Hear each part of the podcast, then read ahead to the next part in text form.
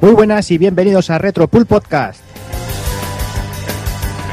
Vigésimo primer programa y el primer programa en que nos metemos con algo de PC, que ya creo que iba siendo hora y vamos, vamos a uno de los culpables, vamos a ir hablando a uno de los culpables por, bueno, de traernos este pedazo de Monkey Island y hablamos con el del señor Sergio Vintage. Muy buenas. Muy buenas eh, noches a todos, amigos. ¿Qué tal? ¿Cómo va todo? Muy bien, muy bien, aquí con muchas ganas, con mucho mono, mucho mono de hablar del, del, Monkey, de la saga Monkey Island, mucho mono, por supuesto, de tres cabezas, ¿eh? que quede claro. Ahí, ahí. Está claro. Mm, Te hacía falta y qué mejor excusa que tenerte a ti por aquí que, bueno, para pasarnos por el PC de vez en cuando.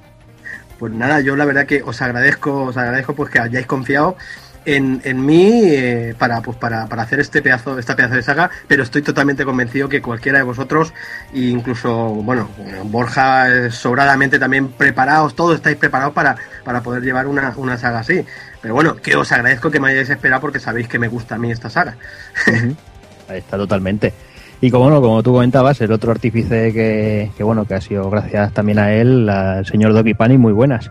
Muy buenas, ¿cómo estamos? Pues sí, ya tocaba y más que PC, que no es una plataforma que yo conozca demasiado, eh, tratar un, uno de los géneros de mis géneros favoritos, como son las aventuras gráficas y sobre todo esta de, de, la saga de Monkey Island, que me parece fantástica. Es que lo tiene todo, tiene un sentido de humor absurdo, eh, tiene unos puzzles de esos también absurdos, que, que no te los puedes explicar, que muchas veces que llegas a las soluciones de la manera más tonta y de la solución y de la, y de la forma más eh, estúpida y eso es lo que realmente me gustan de estos títulos que son muy absurdos y son terriblemente divertidos pero tanto en su día como lo son a día de hoy porque a día de hoy que tengo el juego empapadísimo lo he jugado otra vez y me he seguido descojonando con las mismas cosas y me parece eso mm. brutal en un videojuego. Sí sí sí totalmente ha envejecido puta madre el juego. Y voy a saludar también al señor Takokun muy buenas. Muy buenas gente cómo estamos qué tal cómo va muy bien, aquí estamos tirados. A mí me vais a lapidar, pero yo, la verdad es que las aventuras gráficas nunca han sido santo de mi devoción, entonces no estoy muy, muy metido en el tema, pero bueno, aquí estamos. Que seguro que, la, que seguro que las risas como mínimo las hacemos. Sí, hombre, claro que sí, seguro que sí. Y ya para finalizar, eh, volvemos a tener aquí a nuestro queridísimo Dark Kafka, que ya tenías ganas de tenerlo otra vez por aquí. Muy buenas, señor Dark Kafka. Muy buenas, más ganas tenía yo. ¿Qué tal? ¿Cómo yo, va todo? No, muy bien, muy bien. Deseando ver a la mujer de tres tetas esa que va a ser mono de tres cabezas. Bueno, da igual. el, caso, el caso es que haya pelo. Donde hay pelo hay alegría, lo sabéis. Y ya digo, estoy muy contento de volver, aunque estoy un poquito oxidado. Cabrones, que ahora en esto yo soy la, vuelvo a ser la becaria una vez más. Y estoy un poquito oxidado y tengo mucho sueño. Pero vamos, me he tomado dos pollamistrón de esos y estoy ahí a ver si me animo. Ahí, ahí, bien hecho ya sabes que, que, que, por aquí te queremos siempre por aquí a, a 100%. Ya, tío, en pirata. Ya, ya, ya, ya, mucho amor, mucho amor, pero tú lo que tienes que hacer es jugar bien a la lotería, que tienes que cumplir la promesa que has hecho off the record, ¿eh? Eso que quede bien clarito. Nah, eso no está grabado, pero vamos, que no te preocupes, que yo la repito si queréis en abierto. Como me toca la lotería, cierro un puti club para que grabemos un podcast los dos juntos en directo. Con las putas dentro, ¿eh? Con las putas dentro. Con pero, todo lo que haga falta. Pero putas del, de, pero putas del cine porno de los años 60, si no, no vale, ¿eh? Sí, sí, con pelo, con pelo. Sí, señor. Pterodáctilos. Putas y pterodáctilos. La, la mantequilla la pongo yo. Ahí. Ahí. Y yo pongo, yo pongo el grog, va, chicos. bueno, vamos para allá, que llevamos tres minutos del programa, ya se está yendo esto de las manos, o sea, no sé cómo vamos a acabar. Así que, señores, vamos, vamos al lío.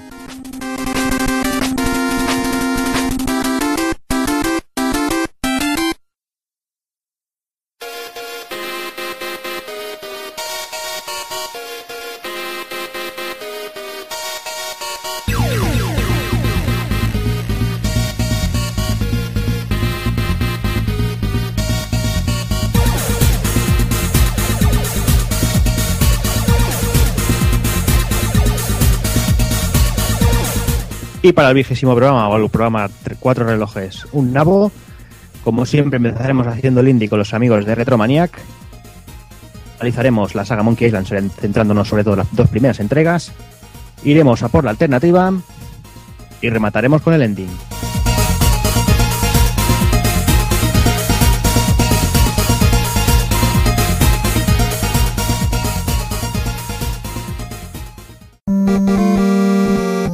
pulpofrito.com. Me gusta.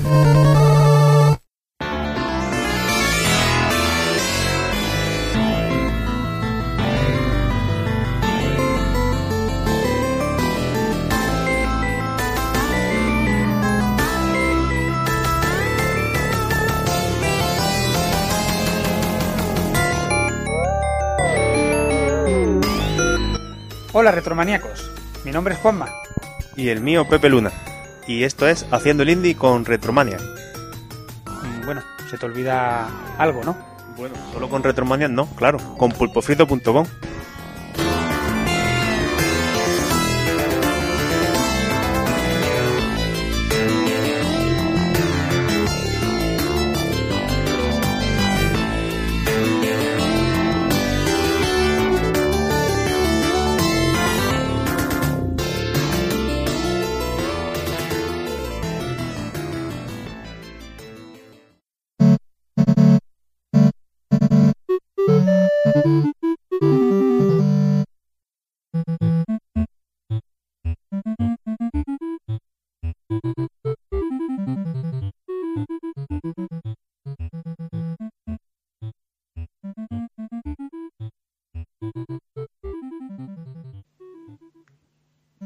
Pues nada, ya estamos aquí otra vez en el quinto programa de Haciendo el Indie y último también de este año 2013, ¿no? Parece mentira ya.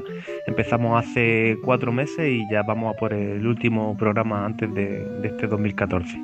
En esta ocasión os vamos a hablar de Donkey Me. Este es nuestro particular regalo de Navidad porque el juego es totalmente gratuito. Así que nada más terminar de hablar de él ya sabéis lo, que tenéis que hacer.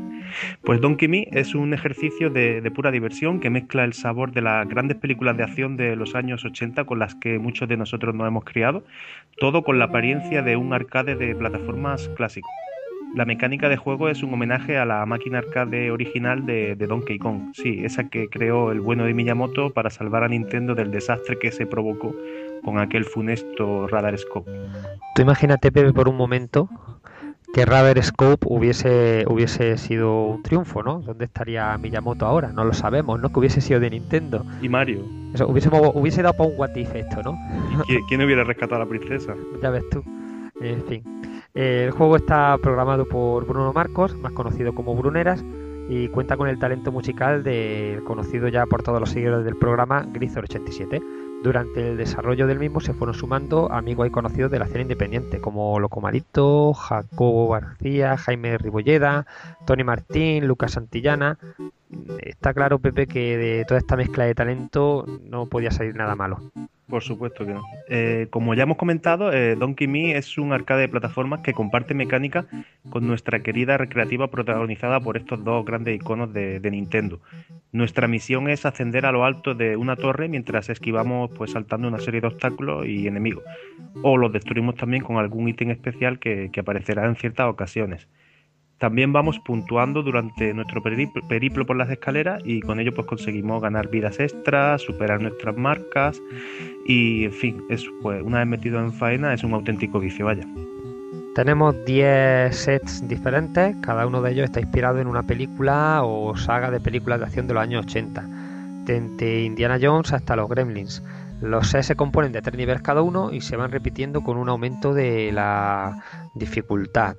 Todo se adapta como anillo al dedo según el mundo en el que se ambienta la acción, empezando por el personaje protagonista, el enemigo principal, el escenario de cada nivel, brillantemente adaptado, la verdad, eh, los obstáculos e ítems especiales, la música, que recrea algunas piezas sobradamente conocidas por todos, pero en plan 8 bits. Las 10 inspiraciones de Donkey Me son Indiana Jones, Star Wars, Conan, Flash Gordon, los Gremlins, El Exorcista, Alien, Golpe en la Pequeña China, Rambo y Desafío Total. La música, como ya hemos comentado, está firmada por Grisor y ha hecho un trabajo repleto de, nostalgia.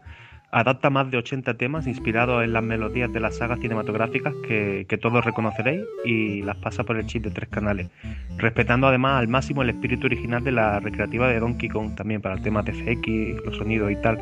Os encantarán todas ellas. Además se encuentran disponibles de manera totalmente gratuita en descarga digital desde la página de, Donkey Me de, de Bruno Marcos, que es bruneras.com. Como curiosidad, comentar que el juego realmente comenzó como un homenaje a las películas de aventuras de Indiana Jones. Su nombre inicial era Donkey Min, Riders of the Lost eh, Ark. Poco a poco el proyecto fue sumando amigos como los comentados Locomalito o Tony de Pixes Mill. Eh, de ahí surgió la idea de crear diferentes sets de skins basados en conocidas franquicias cinematográficas. El resultado es la versión final y completa de Donkey Me que tenemos entre manos en la actualidad. Pues sí, y además, como ya comentaba al principio, Donkey Me eh, se encuentra disponible totalmente gratis para Windows, Linux, Mac y Ouya. Así que ya estáis tardando en entrar a descargarlo. Y a ver cuál es vuestra ambientación preferida. La mía, concretamente, eh, aunque hay muchas que me gustan, es la de los Gremlins. ¿Y la tuya, Pepe? Yo me quedo con el exorcista, ¿no? Me ha encantado esa primera pantalla en la que se recrea la fase de la excavación donde empieza la película, con la estatua esa que miraba de mal rollo, así. Sí, Luego la... buen rollito, efectivamente. Sí, sí. Cara de buen rollo por excelencia. Sí. Luego la segunda es el ascenso a la habitación, en fin, no quiero, no quiero destriparos más porque la verdad que el juego está repleto de guiños y si os gustan las películas de las que habla, eh, os vaya a sentir eh, totalmente homenajeados con él.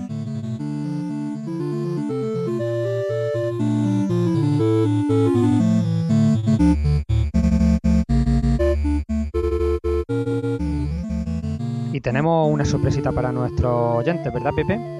Sí, sorpresita, ¿no? Sorpresaza. Tenemos aquí al amigo Bruno R. Marcos que nos va a hablar un poquito sobre Donkey Me.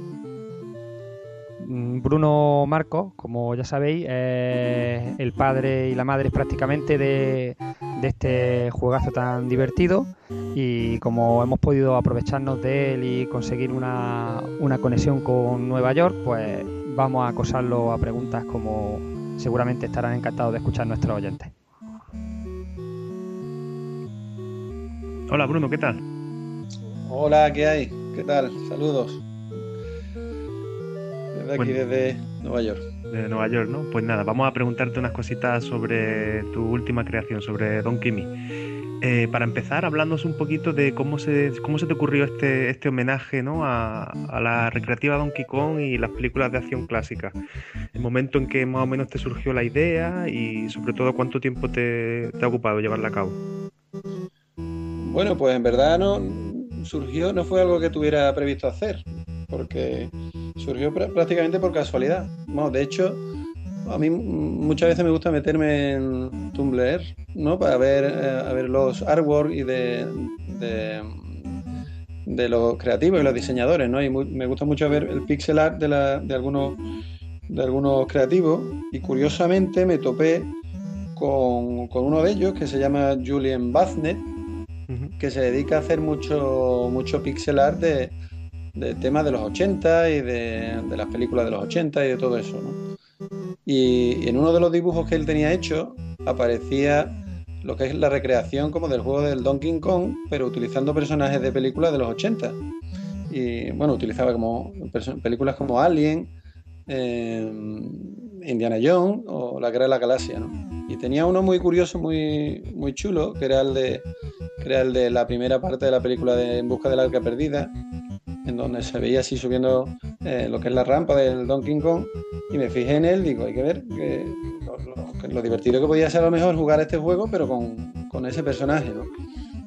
Entonces, pues, tal y como lo vi, me puse un poco a probar, a ver, a hacer una pequeña, una pequeña demo, porque lo programé en el, utilizando el Game, el Game Maker Studio. Sí. Y prácticamente en, eh, en un día o en dos días tuve ya una pequeña base para probar si era divertido funcionaba. Así que ese, ese, fue un poco el comienzo de, hacerlo. Y, a partir de ahí, pues digo, bueno, lo, prácticamente los gráficos de por, por, lo menos esa primera fase lo cogí de su dibujo, le, se lo, a él le escribí un correo diciendo si, si no le importaba y él me contestó diciendo que le parecía muy bien que, lo, que lo utilizara, que cuando lo tuviera terminado que se lo pasara. Bueno, y... la verdad es que el resultado ha sido una mezcla muy buena, es decir, eh, homenaje doble por un lado eso a, a grandes películas de, de, aquella década ¿no? que, que, a tanto nos marcó y, y por otro lado a ese videojuego.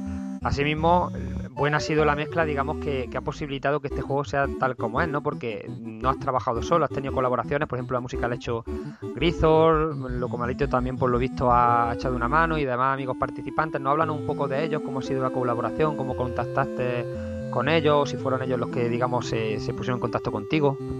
Sí, bueno, eso también fue curioso, ¿no? Porque eh, el juego, una vez que lo, completé la primera escena, ¿no? Que es la, la de la, la, la de la escena al principio de la película, donde suben el templo y le sale lo de la bola y todo eso. Yo utilicé ahí lo que hice fue coger los sonidos originales del Donkey Kong original, ¿no? De, bueno, lo saqué del, del MAME, ¿no? El MAME es el emulador de máquina recreativa. Pero en el fondo yo eso no lo quería utilizar, ¿no? Yo quería utilizar canciones que representaran la película y, y sonidos originales, ¿no? Entonces, eh, generalmente, en la mayoría de los juegos que tengo, o busco por ahí lo que son sonidos ¿no? de, libre licencia y eso, pero en este caso me iba a costar encontrarlo y sobre todo que se hiciera referencias a la película. Y se me ocurrió contactar con, con, Javier García, ¿no? que es eh, eh, Grisor, que sabe, bueno, gracias a los juegos locales malitos, sé que hace muy buenas composiciones musicales en 8 bits y en este caso a este tipo de juego le pega ese, ese tipo de sonido.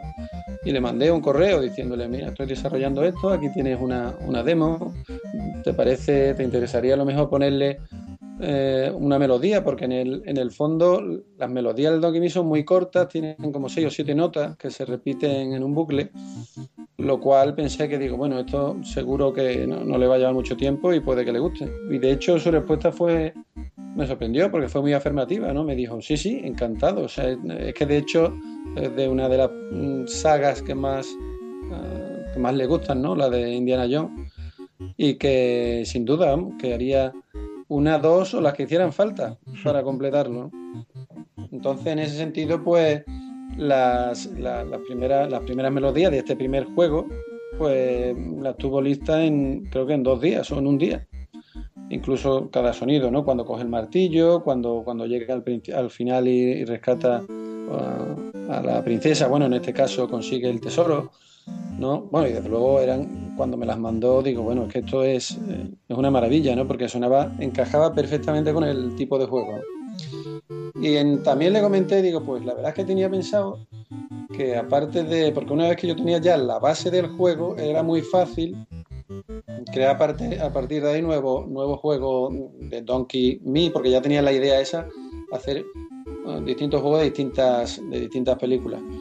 Porque una vez que tenía la mecánica, lo que conseguía hacer es que cogiera todo lo que son todas las imágenes, lo que son los sprites y todo eso de una sola plantilla pequeña. ¿no? Entonces, pues le comenté, tengo la idea de hacer varios, varios juegos lo mejor de otras películas, como pueda ser Alien o este, y él mismo me se ofreció diciendo, bueno, pues si quieres, eh, con- con- conozco a gente que, pues, le estaría encantado de colaborar, o por lo menos le voy a preguntar, ¿no? Y de ahí fue cuando él se puso en contacto con, con Juan Antonio, Juan Antonio Becerra, ¿no? Lo, lo malito, ¿no? Y el cual contestó al ver la- el primer Donkey Me, ¿no? Este de Indiana Jones. Él estuvo encantado de participar. Dice, la verdad es que me, viendo además lo fácil que es hacer simplemente una plantilla en donde no tienes que trabajar ni las mecánicas, no, sino simplemente es una imagen donde modificar los, los gráficos que hay, pues él se- también estuvo encantado de, participar. Vamos, tanto él como, como Jacobo García, que es el hermano de Grisor, ¿no? O, o Jaime Ribolleda, ¿no? O Tony Martín, que es de Pixel Mill, que también que también en un, en un momento dado, porque como yo tenía contacto con él, se lo comenté y también estuvo dispuesto a participar, ¿no? Y en el fondo, lo que es el juego en sí, lo que es la mecánica ya estaba hecha, lo más complicado yo veía ahí era el tema de las canciones, porque cada, cada nueva temática requería cuatro o cinco temas, y en este caso era evidentemente era Javier, ¿no? El que, la- el que las iba a hacer. Entonces yo un poco digo, mira, yo tengo aquí como una lista de 10, 20 o 50 películas. A mí, yo con el tiempo puedo hacer las que sean, pero que Seguro que la música- hizo, la hizo rápido, ¿verdad? Sí, sí, bueno, nos, nos llevó nuestro tiempecito, pero, pero él más o menos dijo, mira, yo, yo con 10, yo con 10, eh, yo, yo creo que con 10 películas estaría, esta, esta- creo que, que sería suficiente, porque al final salieron como 100 temas, salieron 100 temas, pero disculpa porque está sonando el teléfono, pero... No te preocupes. Bueno, hacemos No, una no, pausa y luego seguimos. Bueno, cositas del pseudo directo, ¿no? Esto de- del teléfono. Bueno, de- demasiado que estamos consiguiendo hablar con él con la distancia que, nos- que nos separa y, y el uso horario. Bueno, eh, continuamos con, con el tema. El juego ha tenido una versión de, Ouya, la consola esta Android no libre.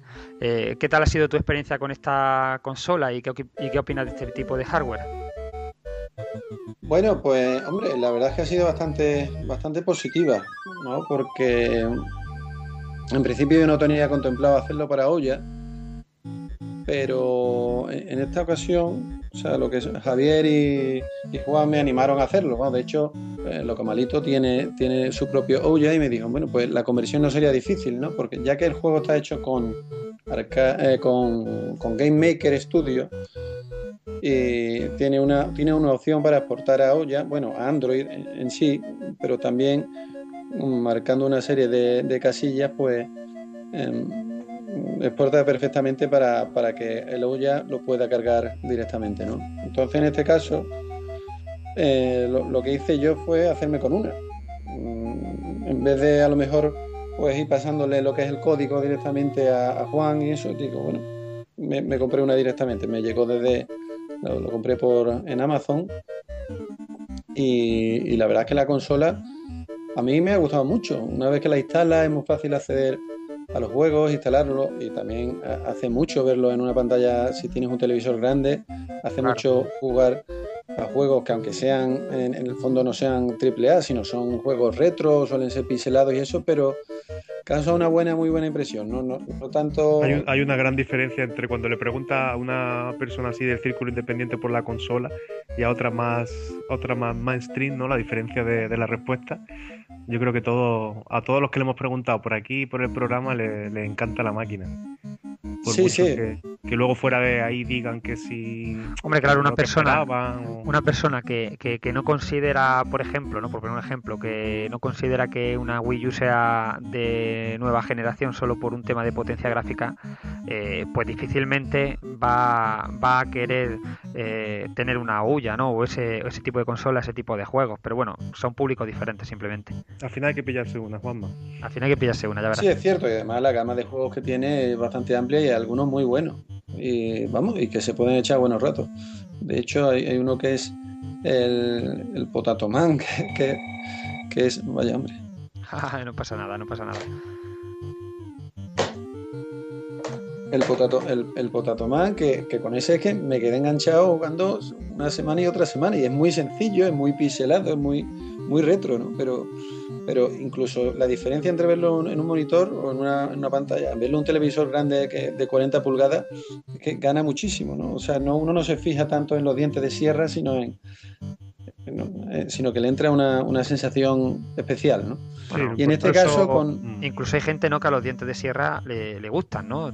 Porque te, te, te, da una sensación visual, una sensación artística, retro, ¿no? Que, que para todos los que nos hemos criado en esa época, pues incluso nos trae buenos recuerdos.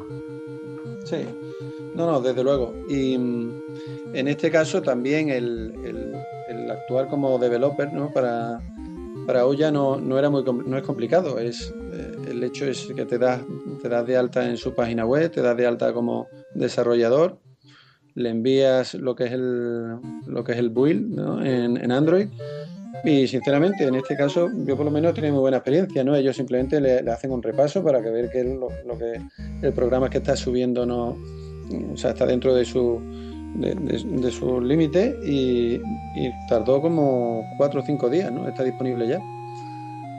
Es cierto que en, el tema de lo que es lo que son los pads, lo, son los mandos, ahí sí hay un pequeño, si le encuentro que todavía no está totalmente depurado porque no, ya no solo, quizá no sea problema de la olla, sino más a lo mejor del, motor, ¿no? del game maker, ¿no? que, que a veces cuesta o es complicado en algunos casos que, que coja bien el, el, pad que le corresponde al juego, ¿no? Pero porque eso también se lo he notado en algunos juegos, ¿no? Según donde esté, según donde solucionando también con el tiempo. Sí, sí, eso eso lo irán solucionando con el tiempo, pero pero en ese sentido para mí ha sido muy buena experiencia y aunque en un principio lo compré yo para el, para el desarrollo de este juego, al final la consola es la, es la que me he traído. Me la he traído de España porque es la que me, no sé, es la que me aporta. La que menos pesa también, ¿no? Para el tema de... Bueno, y jugando a Donkey Me, ¿no? Pues lo primero que se nos viene a la cabeza es cuando vemos el, plantel de, sagas fílmicas que, hay en el juego, ¿no? Es las que se hayan podido quedar en el tintero, ¿no? Si es que la ha habido, porque esa época se caracteriza por haber tenido un, grupo de películas que, que nos dejó marcado. Entonces, pues nos gustaría saber si, esas películas que se han quedado en el tintero hay alguna posibilidad de que se retomen algún día, en alguna secuela, o ya lo que es la época Don Kimi se, se ha acabado para ti. Bueno, pues lo que es respondiendo a tu primera pregunta, es cierto que hay, hay bastantes, eh, bastantes películas que se han quedado, ¿no? Como por ejemplo la de. Teníamos una lista bastante amplia, por ejemplo, la, de la saga de Regreso al Futuro, ¿no? Esa era. Uy, esa, era, de las buenas. Sí, sí, esa era una de las que yo quería meter seguro, pero al final no, no, pudo ser, ¿no? Y otra, por ejemplo, era la de la saga de Terminator, ¿no? Pues también la primera es pertenece a los años 80, ¿no? Sí, muy buena también. También, es cierto, también tenías también la, del, la saga del Señor de los Anillos, pero esa quizá a lo mejor por, más la temática más moderna y de la temática de la película no, no pertenecía ¿no? A, esa, a esa década, ¿no? Hmm. Pero así pues, te pones a pensar, Star Trek era otra que también, pero claro, ya estaba la de Star Wars, ¿no? los Goonies también, ¿no? Habrá los Goonies era, era otra que también teníamos, teníamos pensado, ¿no? Y, y en el fondo, por ejemplo, la última que metimos, que era los Gremlins, esa, por ejemplo, se iba a quedar fuera, pero en el último, en, el último día, ¿no? Alguien consiguió, consiguió acabar la plantilla y, se introdujo, ¿no? Para mi alegría, porque es una de mis favoritas, de hecho. De la mía también. Mm. Sí, sí, además ahí los temas del Gran Grisor, pues lo, clava, ¿no? Porque son, son los temas clásicos de la película, pues son magníficos, ¿no? Y eh, en ese sentido también yo tenía interés de que pudieran entrar los máximos posibles porque para mí ya es un juego cerrado. No, no, eh, el hecho de hacer un segundo Donkey Me o un tercer Donkey Me podrían salir también muchas películas, pero ciertamente también aquí la mayoría del trabajo también corre, corre a cargo de, de Grisor, ¿no? Y, en ese sentido él, él también lo dio por cerrado y por lo tanto... Mm, en, ese sentido, esto se, queda solo en un Donkey Me. Por lo menos esa es la intención, nunca se sabe, tampoco se puede decir nunca. No, perdamos la esperanza. No, perdamos la esperanza porque la vida da mucha vuelta, pero yo creo que el producto ha quedado muy, muy bien, ha quedado cerrado, incluso con, más, películas de las que yo pensaba que en un principio iban a salir. Y ahora si le damos la vuelta a la tortilla con la pregunta, eh, justo lo contrario, ¿no? De todas las películas homenajeadas en Donkey Me, ¿cuál sería tu preferida para que tuviera una, nueva entrega cinematográfica? Pero teniendo en cuenta que se mantuviera lo que es el espíritu y equipo inicial, nada de reboot ni cosas raras de estas que se llevan hoy en día. Bueno, yo siempre he sido muy fan de, de George Lucas, ¿no? A mí lo que son las sagas de, de Indiana Jones y la Guerra de la Galaxia siempre me han gustado. Es cierto que, hombre, el espíritu que, impuso en los años 80, que además era una, década en donde las películas de aventura y, y, de ciencia ficción, no, por lo menos para mí, ya no sé, no sé si sería por la edad mía o no, me transmitían más, por ejemplo, que la segunda trilogía ¿no? de la Guerra de la Galaxia, que incluso siendo, siendo buena, pero no, no, no siento que transmita el espíritu que me transmitió en la primera. Ya la, nueva de Indiana Jones ya ni hablamos, ¿no? Eso sería más cosa claro, a lo que me refería. y aunque es cierto que la, primer, la nueva de Indiana Jones eh, sí tiene una parte del principio, podríamos decir, la primera hora, la primera media hora, que sí, en un momento dado sí consigue a lo mejor transmitir esa, esa esencia, es verdad que luego, mm, para mi gusto, la pierde, ¿no? La pierden mm. demasiado artificios, ¿no? Para que, le, que, le, sacan a la película. ¿no? Entonces lo tuyo es más bien un deseo de que el señor JJ Abrams haga una buena película de, Star Wars, porque salir sí que van a salir más. Sí, eso, eso, eso desde luego. Yo, ¿Y, tú ahora mismo te decantas más de los que tienen esperanza o más del lado de los que tienen la mano en la cabeza diciendo, Dios mío, lo que nos va a hacer? Hombre, hombre, sabiendo ya que lo que es el espíritu original, eso, eso ya se lo queda uno, el que lo haya vivido Hombre, yo, yo creo que sí, ¿no? Incluso que, yo creo que sí se pueden hacer todavía películas buenas y cosas buenas, ¿no?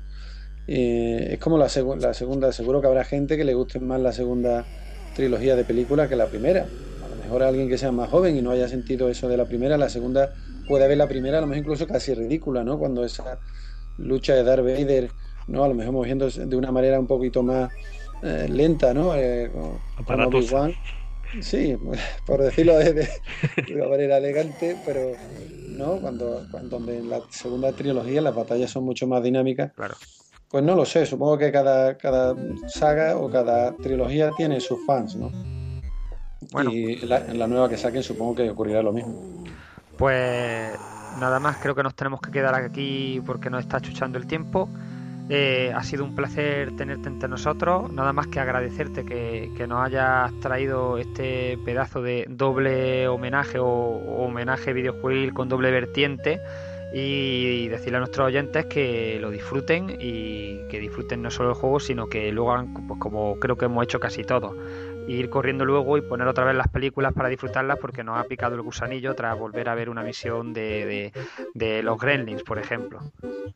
Nada, daros las gracias a vosotros y, gracias por brindarme esta oportunidad ¿no? para de hablar de, mi trabajo. Así que muchas gracias. A ti muchas gracias por tu tiempo. Nada, un saludo. Un saludo, adiós.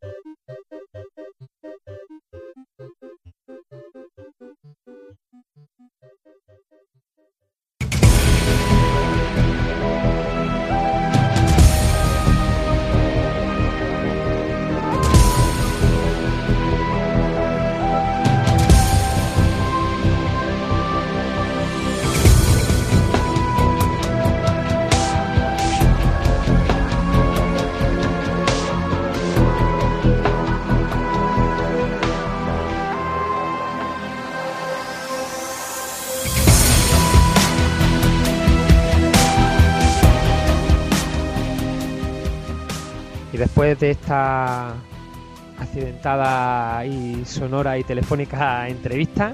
Y regalito navideño, todo junto. todo junto. Eh, comenzamos con el Pateame de la quincena. En esta ocasión nos traemos dos interesantísimos proyectos. Uno que acaba de llegar a Kickstarter y otro que termina su campaña de financiación con gran éxito. Empezamos con Sunrider, de los chicos de Love in the Space. Curioso nombre, todo se ha dicho. Es un juego que llegó a Kickstarter hace unas dos semanas más o menos y que solo en la mitad de su campaña ya ha conseguido cuatro veces la cantidad solicitada inicialmente. Casi eh, nada.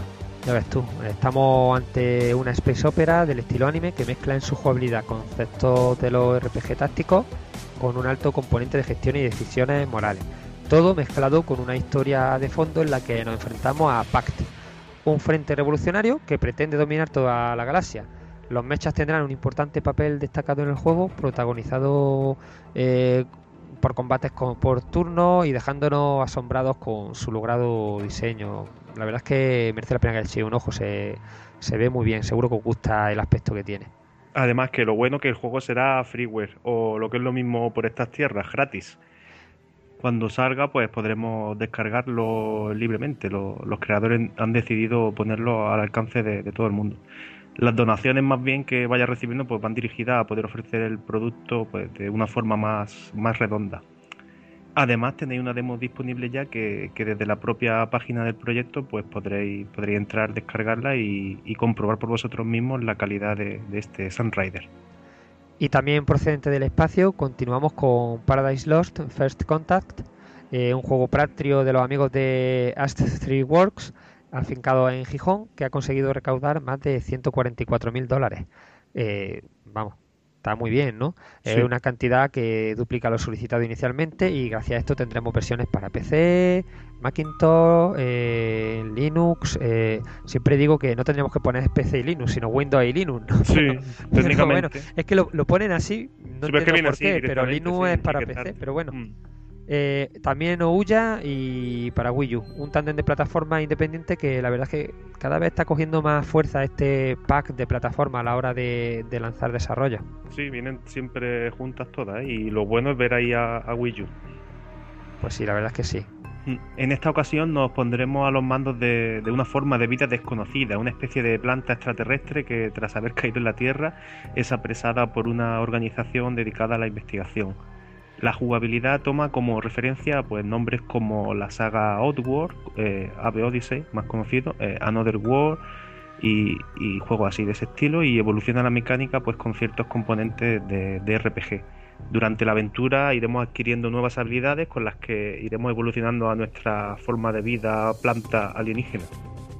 Aunque el juego ya haya finalizado la campaña de Kickstarter, no os preocupéis ha recibido una acogida muy positiva en Steam Greenlight y pronto verá la luz en la plataforma de Valve, así que no le perdáis de vista. Y hasta aquí las, eh, la sección de patear. Cortita, pero bueno, es que veníamos apretados y ¿verdad, Pepe? Compensamos con la entrevista. Compensamos, compensamos.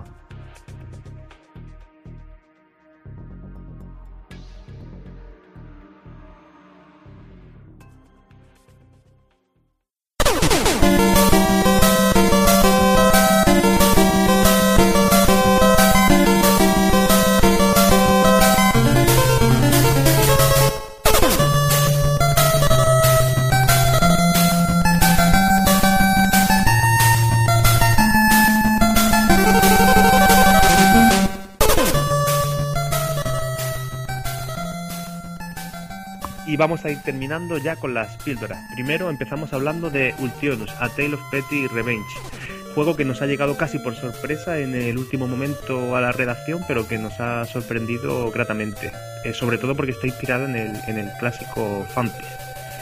Ya podéis descargarlo a través del Humble Store y es un homenaje en toda regla, como he comentado ya, al, al Fantis. Está protagonizado por una versión actualizada de nuestra querida Serena y tiene un desarrollo dirigido por Andrew Badu, más conocido en los círculos internos con el nombre de Dark Packs.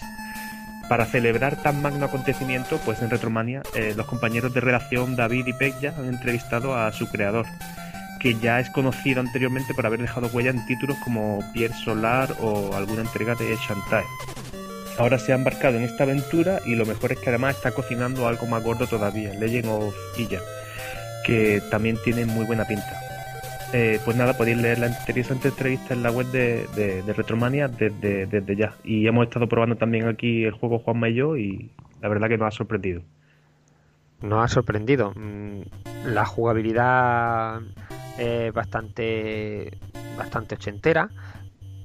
Te reta, tienes que repetir, tienes que memorizar mm, patrones. No es, no es un juego fácil y luego ya desde el punto de vista técnico y artístico, aunque el pixelado recuerda mucho a aquellos ordenadores de, 8 bits, eh, la paleta de colores, el movimiento, los scrolls eh, son un poco más, diría yo, que de un Atari ST, una Amiga 500.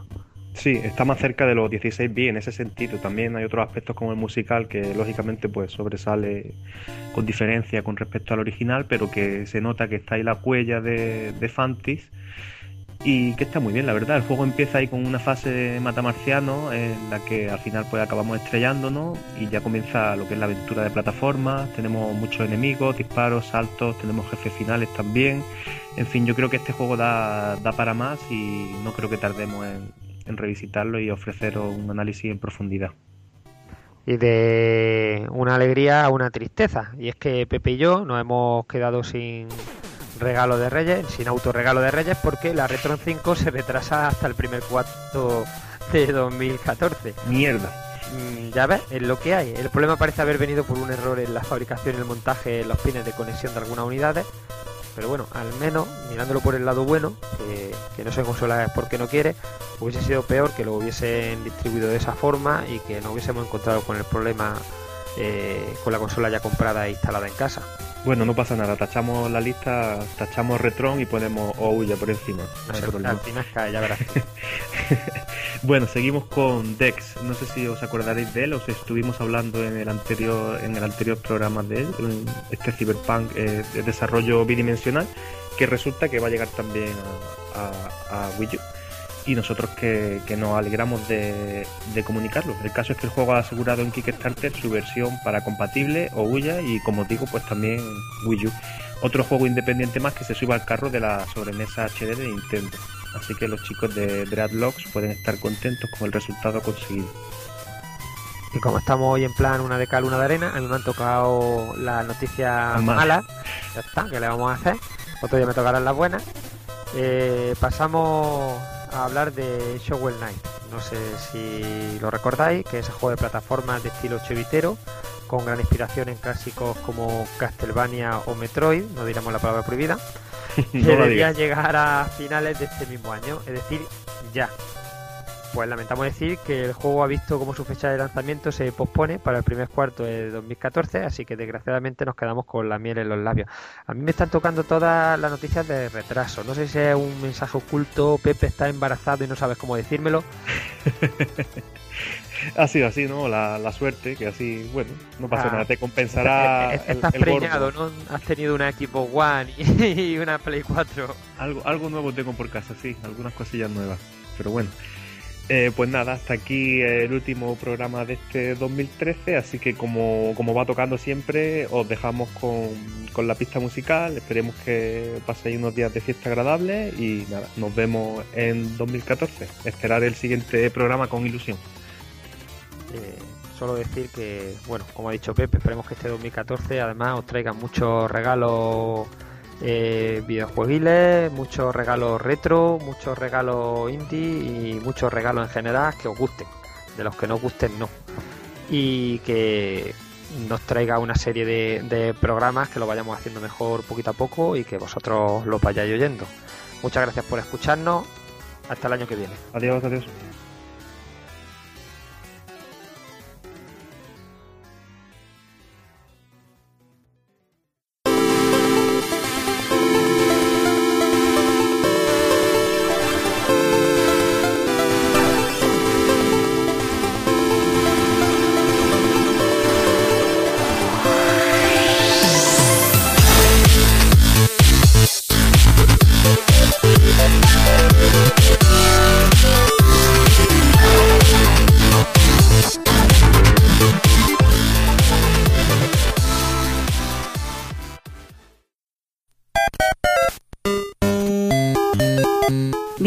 En pulpofrito.com. Te esperamos.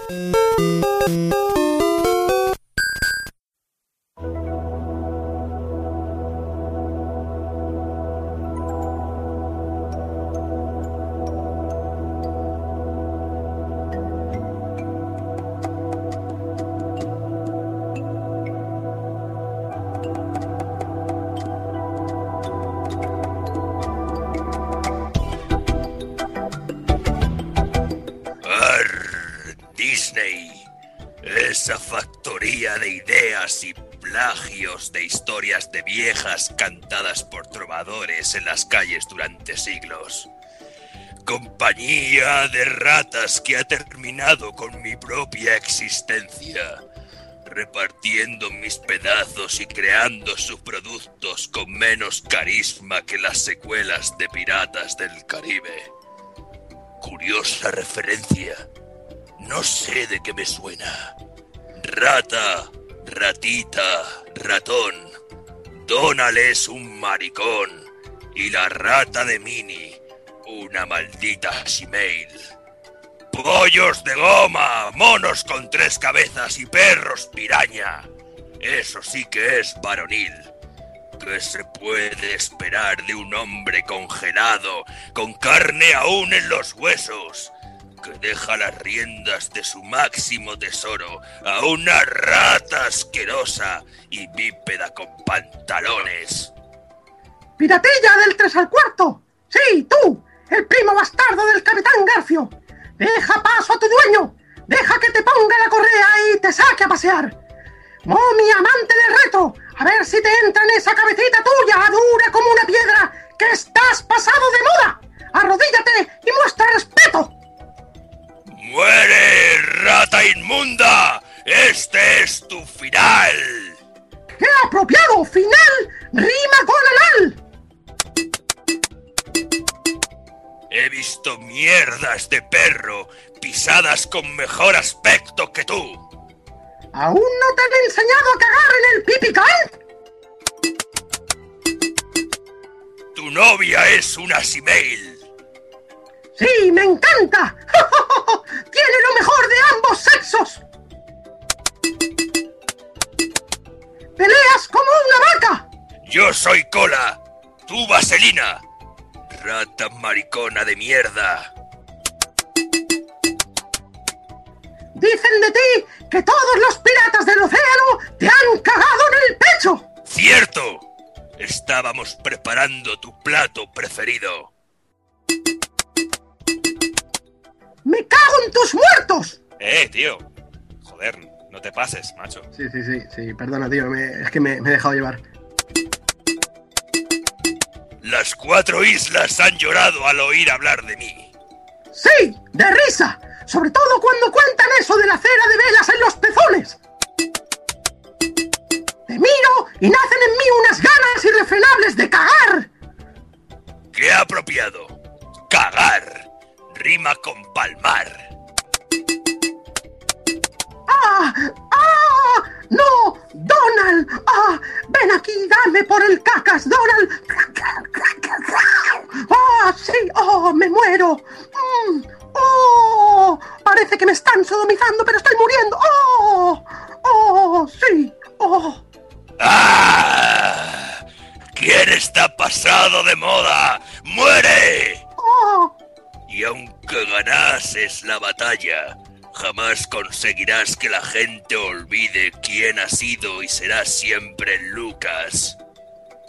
Y no lo olvides, rata. Nunca pagues más de 20 duros por un videojuego.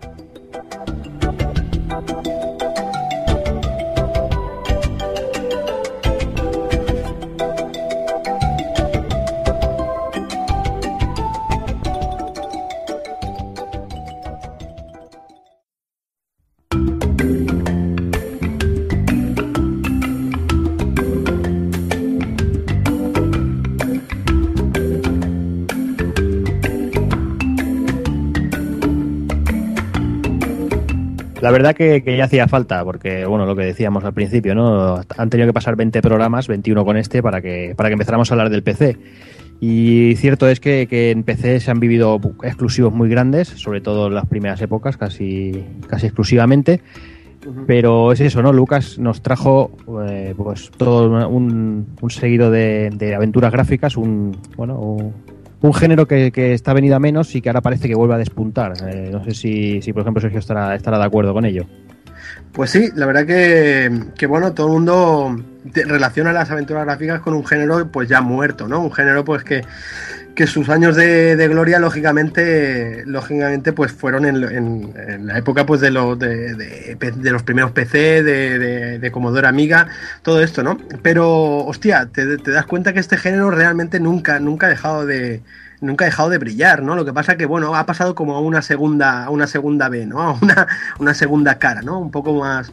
Y te tenías, tienes que pues, realmente interesarte por este género y interesarte por buscar los juegos para, para poderlos, para poderlos conseguir, pero to- todavía hay compañías, tío, que, que están metiendo caña, ¿no? Por ejemplo, ahora me vienen a la cabeza las dos para mí ahora mismo más, más activas, más grandes, son Dead Alic, por ejemplo, que están con la, bueno, ahora van a sacar otro, pero bueno, están con la saga de, de Deponia, los tres han, han sacado, bueno, el Caos en Deponia, el, eh, los tengo aquí encima, lo estoy diciendo de memoria porque los tengo encima mío, La fuga de Deponia y Goodbye Deponia. O los mismísimos de, de Péndulo, Péndulo Studios con su saga más famosa que es Runaway, a mí me, encantó, ¿no? Y yo creo que, que y bueno, hay muchos más, ¿eh? bastantes más, lo que pasa que bueno, estos son los que, los que para mí eh, ahora mismo gracias a estos dos estudios están resurgiendo bastante las aventuras gráficas y, y después creo que también el, el de esto el, el, el- ¿cómo se dice? El, el relevo generacional pues para mí están en, en juegos como, como el Beyond Two Souls por ejemplo cosas así ¿no?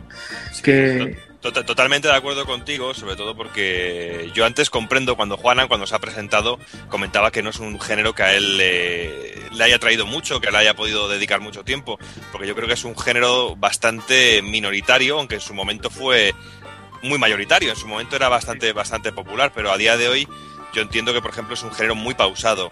Es un estilo de juego muy pausado y, co- y que a la hora de, por ejemplo, que tú dices que una buena evolución ha sido el trabajo que hace Quack Team Dream con, con sus eh, tanto Fahrenheit como eh. Heavy Rain o, en, o el Beyond Two Souls, pues que se les catalogan de no ser juegos realmente, cuando es simplemente es un estilo de juego más pausado en el cual se da una prioridad sobre todo a, a la imagen gráfica para que pueda generar un, un sentimiento más profundo. Es otro estilo de juego, pero es un estilo de juego que a mí me atraía muchísimo.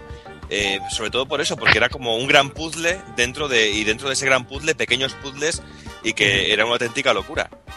Sí, gracias a ese cambio de gráficos, pues eh, hacen que la aventura gráfica, la- los juegos, o sea, la, misma sensación que teníamos nosotros al jugar a juegos como el que trataremos hoy, pues, pues gracias a ese cambio gráfico, a ese, a ese despliegue que, que es increíble, ¿no? Pues hacen llegar este tipo de sensaciones a mucho más público, porque, a ver, eh, a, los, a los que nos gustan las aventuras gráficas como nosotros, así un poco más hardcore, hablando, hablando así, pues sabemos que las aventuras gráficas pues son la mayoría en 2D, son de gráficos, eh, pues escenarios dibujados a mano, ¿me entiendes? Es como un rollo más artesanal, que a mí quizá eso es lo que me gusta, pero entiendo que pues a la gente, al- a la gente pues más, más actual, pues eso, ese hay que llamarlos de alguna manera, y yo creo que Quantic Dreams ha encontrado, ha encontrado pues la manera pues haciendo eso, ¿no? Haciendo pues una, una- realmente una producción cinematográfica que si te fijas pues mm, Lucas pues ya lo casi casi ya lo hizo con sus con sus Monkey Island no Sí, también y es que, y, lo- y luego aparte, perdona Alex que te interrumpa, No, tranquilo. que Tranquilo. aparte de crear sensaciones y llegar a sentimientos diferentes que con otros juegos por los gráficos, también daba pie a crear historias mucho más profundas de, de lo que podíamos ver en aquel momento. Ajá. Porque ahora sí que es cierto, ahora sí que es cierto que la mayoría de los juegos tienen historias muy dignas y muy superiores a las historias que podíamos encontrar años atrás, con ciertas excepciones, por supuesto. Pero yo, por ejemplo, eh, para mi gusto, eh, la aventura gráfica de Lucas de Indiana Jones and the Fate of Atlantis Mm. es uno de los mejores guiones de una película de indie, de Indiana Jones, que, que ha tenido ninguna. Y Sí, para mí sí. siempre ha sido la cuarta parte real de Indiana Jones, este de Fate Sí. of Atlantis. Sí, sí, la verdad que sí. Bueno, de hecho se corría el rumor, ¿no? De que estaban haciendo una, una versión cinematográfica de esta, que nunca llegó, lógicamente. Y luego nos encontramos con la calavera de cristal. Pero bueno, es lo que hay, chicos. Sí. eh, yo, bueno, la verdad que ya os digo, mm, como, como fan de, de- de estas aventuras, de este género, tío, me declaro fan, o sea, me juego mucho, he jugado mucho a esta- estas aventuras, tío. Y, y bueno, no sé si, si Alex tendrá algo que, que comentar, que le has cortado antes y yo me he avanzado aquí a él. Sí, sí. No, simplemente que aunque es un género entre comillas minoritario, realmente yo creo que nunca ha llegado a desaparecer. Y de hecho, de Nintendo DS eh, hay muchas aventuras gráficas. Sí, sí, sí. puntero. Y si os acordáis, por ejemplo, de Broken Sword, de Tetris también en PlayStation 2, hay varias entregas de Broken Sword en PlayStation 2 con gráficos en 3D y más o menos el funcionamiento es el mismo. También tenemos por ahí el último de Walking Dead y de, y de Cave también, que pues, son aventuras gráficas hasta cierto punto también y son actuales, también bastante actuales. Sí, sí, sí, es cierto, tío. Ujú. No, ya te digo que, que, que, a ver, eh, es lo que tú dices, o sea, estar siempre han estado ahí, ¿sabes? Lo que pasa que, bueno, eh, creo que las compañías pues lo que han tenido que hacer es eh, em- embadurnarlas, ¿sabes? Envolverlas de otra manera para que el público pues se las, las consumiese, ¿no? Sí, Y también siempre- ser conscientes de que a día de hoy con las plataformas que tenemos son plataformas ideales para eh, jugar una aventura gráfica, porque date cuenta que una pantalla táctil como por ejemplo eh, Vita, la pantalla trasera o incluso la de DS o cualquier smartphone o estas cosas son ideales para jugar a una aventura gráfica. Exacto, exacto. Por ejemplo, yo me, me- bueno, para mí un resurgir bastante bestia fue a partir de que eh, de que me, me pillé un, un móvil táctil, un iPhone, y hostia, y veías que en el, en el, en el digamos, en el store este, en, la, en, en el mercadillo este de, de- de Apple, hostia, empezaban a aparecer eh, aventuras gráficas, tío, como, bueno, remakes como el Venez, Veneza Steel Sky, por ejemplo, que lo, lo tengo ahí, o, o bueno, los, los que habéis comentado, ¿no? Los Broken Sword, que por cierto, ahora también se habla de que van a sacar, bueno, no, ya lo han sacado, creo, el 5 y tal, ¿no? Sí. Ya te digo, eh, es, un, es una cosa que no ha movido muchas masas, mucha información, pero que a la mínima que había cualquier movimiento de este tipo de género, ¡boom!, se hacía de notar, ¿no? Se hacía notar y siempre ha sido noticia, tío. Y Yo pienso que eso ocurrió con casi todos los géneros de, de aquellos años. Fijaros lo que ha pasado también con los Satanás, por ejemplo.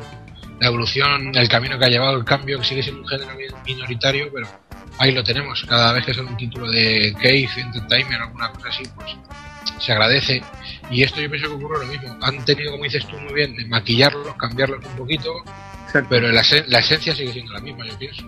Sí, sí, sí. Y bueno, yo, yo, lo, yo lo aplaudo. No sé si vosotros lo, lo estáis de acuerdo o no, pero a mí, yo no soy. A ver, yo soy purista en este aspecto, pero soy abierto de mente, ¿me entiendes? Entonces, yo un juego que me, que me consiga transportar a las mismas sensaciones que tenía cuando yo tenía 11 años o 10 años jugando al, al Fate of Atlantis o a, o a juegos así, o al Loom o al The Dick, tío, pues, hostia, yo flipo. Yo, yo lo vuelvo a sentir, tío, en estos juegos, tío, ¿sabes?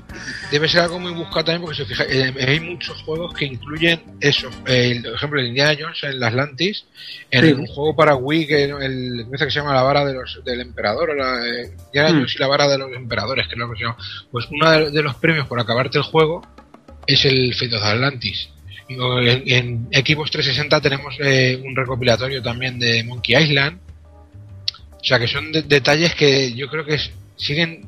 eh, hay mucho público que sigue emocionándose, como dices tú, que te- se sigue transportando aquellos años. Porque Sí, si sí. no, no entiendo el, el tanto homenaje, tanta tanta insistencia en meternos con cuchara, entre comillas. Y que, yo, que, y que yo pienso que también es conveniente para la industria el que haya una variedad de géneros. ¿Sabes? Me parece absurdo que salga un juego con un billón y que se critique porque sea un Exacto. juego pausado. Pero cuando Ahí, ahí, ahí, Borja. a mí, por ejemplo, no me gustan los juegos deportivos, pero aplaudo que haya juegos deportivos, que haya un Madden, que no he probado un Madden en mi vida, o que haya un NHL, que deben de ser maravillosos. Que hay un LA, un LA Noir, por ejemplo. No, eso no, tío. Eso, ah, Eso guárdatelo con el, con el Eternal Champions, tío. Lo siento mucho. No, pero tienes, tienes razón, eh, Borja, tío, que, que lo guapo, lo guapo es que, tío, que nosotros que tenemos, que somos jugadores, tío, que tenemos este hobby, que nos gusta, pues que haya variedad, coño, ¿sabes? Que, que no todos sean eh, Call of Duties ni, ni FIFAs, tío, ¿me entiendes? Que pues que si te apetece jugar un juego más pausado con tu, con tu café, con tu colacao y tal, y jugando ahí, moviendo, hostia, pues está guapo, ¿no? Y bueno, y hablando de, hablando de, de nueva de nueva savia en, en este, en este género, tío, se nos olvida, tío. Eh, eh, coño, el homenaje que le dieron a- Monkey Island 1 y 2, tío, con las, con las ediciones especiales, tío. Por ¿Sabes? supuesto. Que, que con un que se le curraron mil, tío, con un con material extra, con bocetos de, de incluso del cortometraje, un cortometraje que se iba a hacer. Hostia, la verdad que a, a los que nos mola todo esto, cosas así, flipas, ¿sabes? Flipas, tío. Y la posibilidad de poder estar jugando tranquilamente y dar un simple botón o deslizar los dedos por tu teléfono por tu teléfono móvil y que cambie completamente al juego clásico, con los gráficos del juego clásico, eh, con la música clásica y con los textos clásicos, como se jugaba en aquel momento. Ajá. Son pequeños detalles que es muy curioso poder estar jugando a la reedición o alguien que no conozca el juego y pasar los dedos y ver cómo era el juego antes. Y darte Sí. cuenta que el juego sigue teniendo más magia aún el del modo clásico que con los rediseños. Sí, sí, sí, sí. Es que eh, es, es- es genial, porque lo que tú dices que es que la- esta edición que se puede encontrar por cuatro perras, por 19 euros te puedes llevar bien en el Monkey 1, el Monkey 2 y con un Sí. huevazo de material extra y con Exacto. las bandas sonoras re- re- reeditada, con remasterizada, con nuevos temas, una auténtica maravilla. Sí, sí, sí. ¿Sabes? Entonces, pues ya te digo, cosas, es lo que tú dices, que cosas así, tíos, pues se agradece, se agradece mucho, ¿no? Y ya te digo, yo que sé, hay un montón de, de- de- de cosas, de aventuras que han, que han ido saliendo, tío, que, pues, por ejemplo, eh, estas de Jack Kane también, o, o, o la de la abadía, aquella de Abbey, no sé si os acordáis, Sí, que sí, lo hizo sí, Alcachofa Soft, creo que era Alcachofa Soft, ¿puede ser? Sí, sí, al cachofaso, sí. Sí, y ya te digo, con un doblaje. Y tío, doblajes, tío, de puta madre, con Ramón Langa ahí detrás, ¿sabes? Que dice, joder. Y ya te digo, es un género que nunca, nunca, tío, nunca ha dejado, nunca ha dejado de, existir, tío. Y, yo creo que, que, hostia, si no tenéis nada más que decir, yo, estoy impaciente por hablar del grande, del, del mayor, del icono, ¿no? De este juego. Sí, pero yo creo que antes de empezar a hablar del icono, yo creo que tendremos que hablar y rendir su justo homenaje a Lucas, ¿no creéis? ¿Eh? El, grande me refería a eso. Ah, No, Lucas, eh, pero es que decías que me has pillado, ya me has pillado. referías a Monkey, a Monkey como Sí, sí, sí, me has pillado. Lo que pasa es que luego lo quería enlazar. Vale, vale.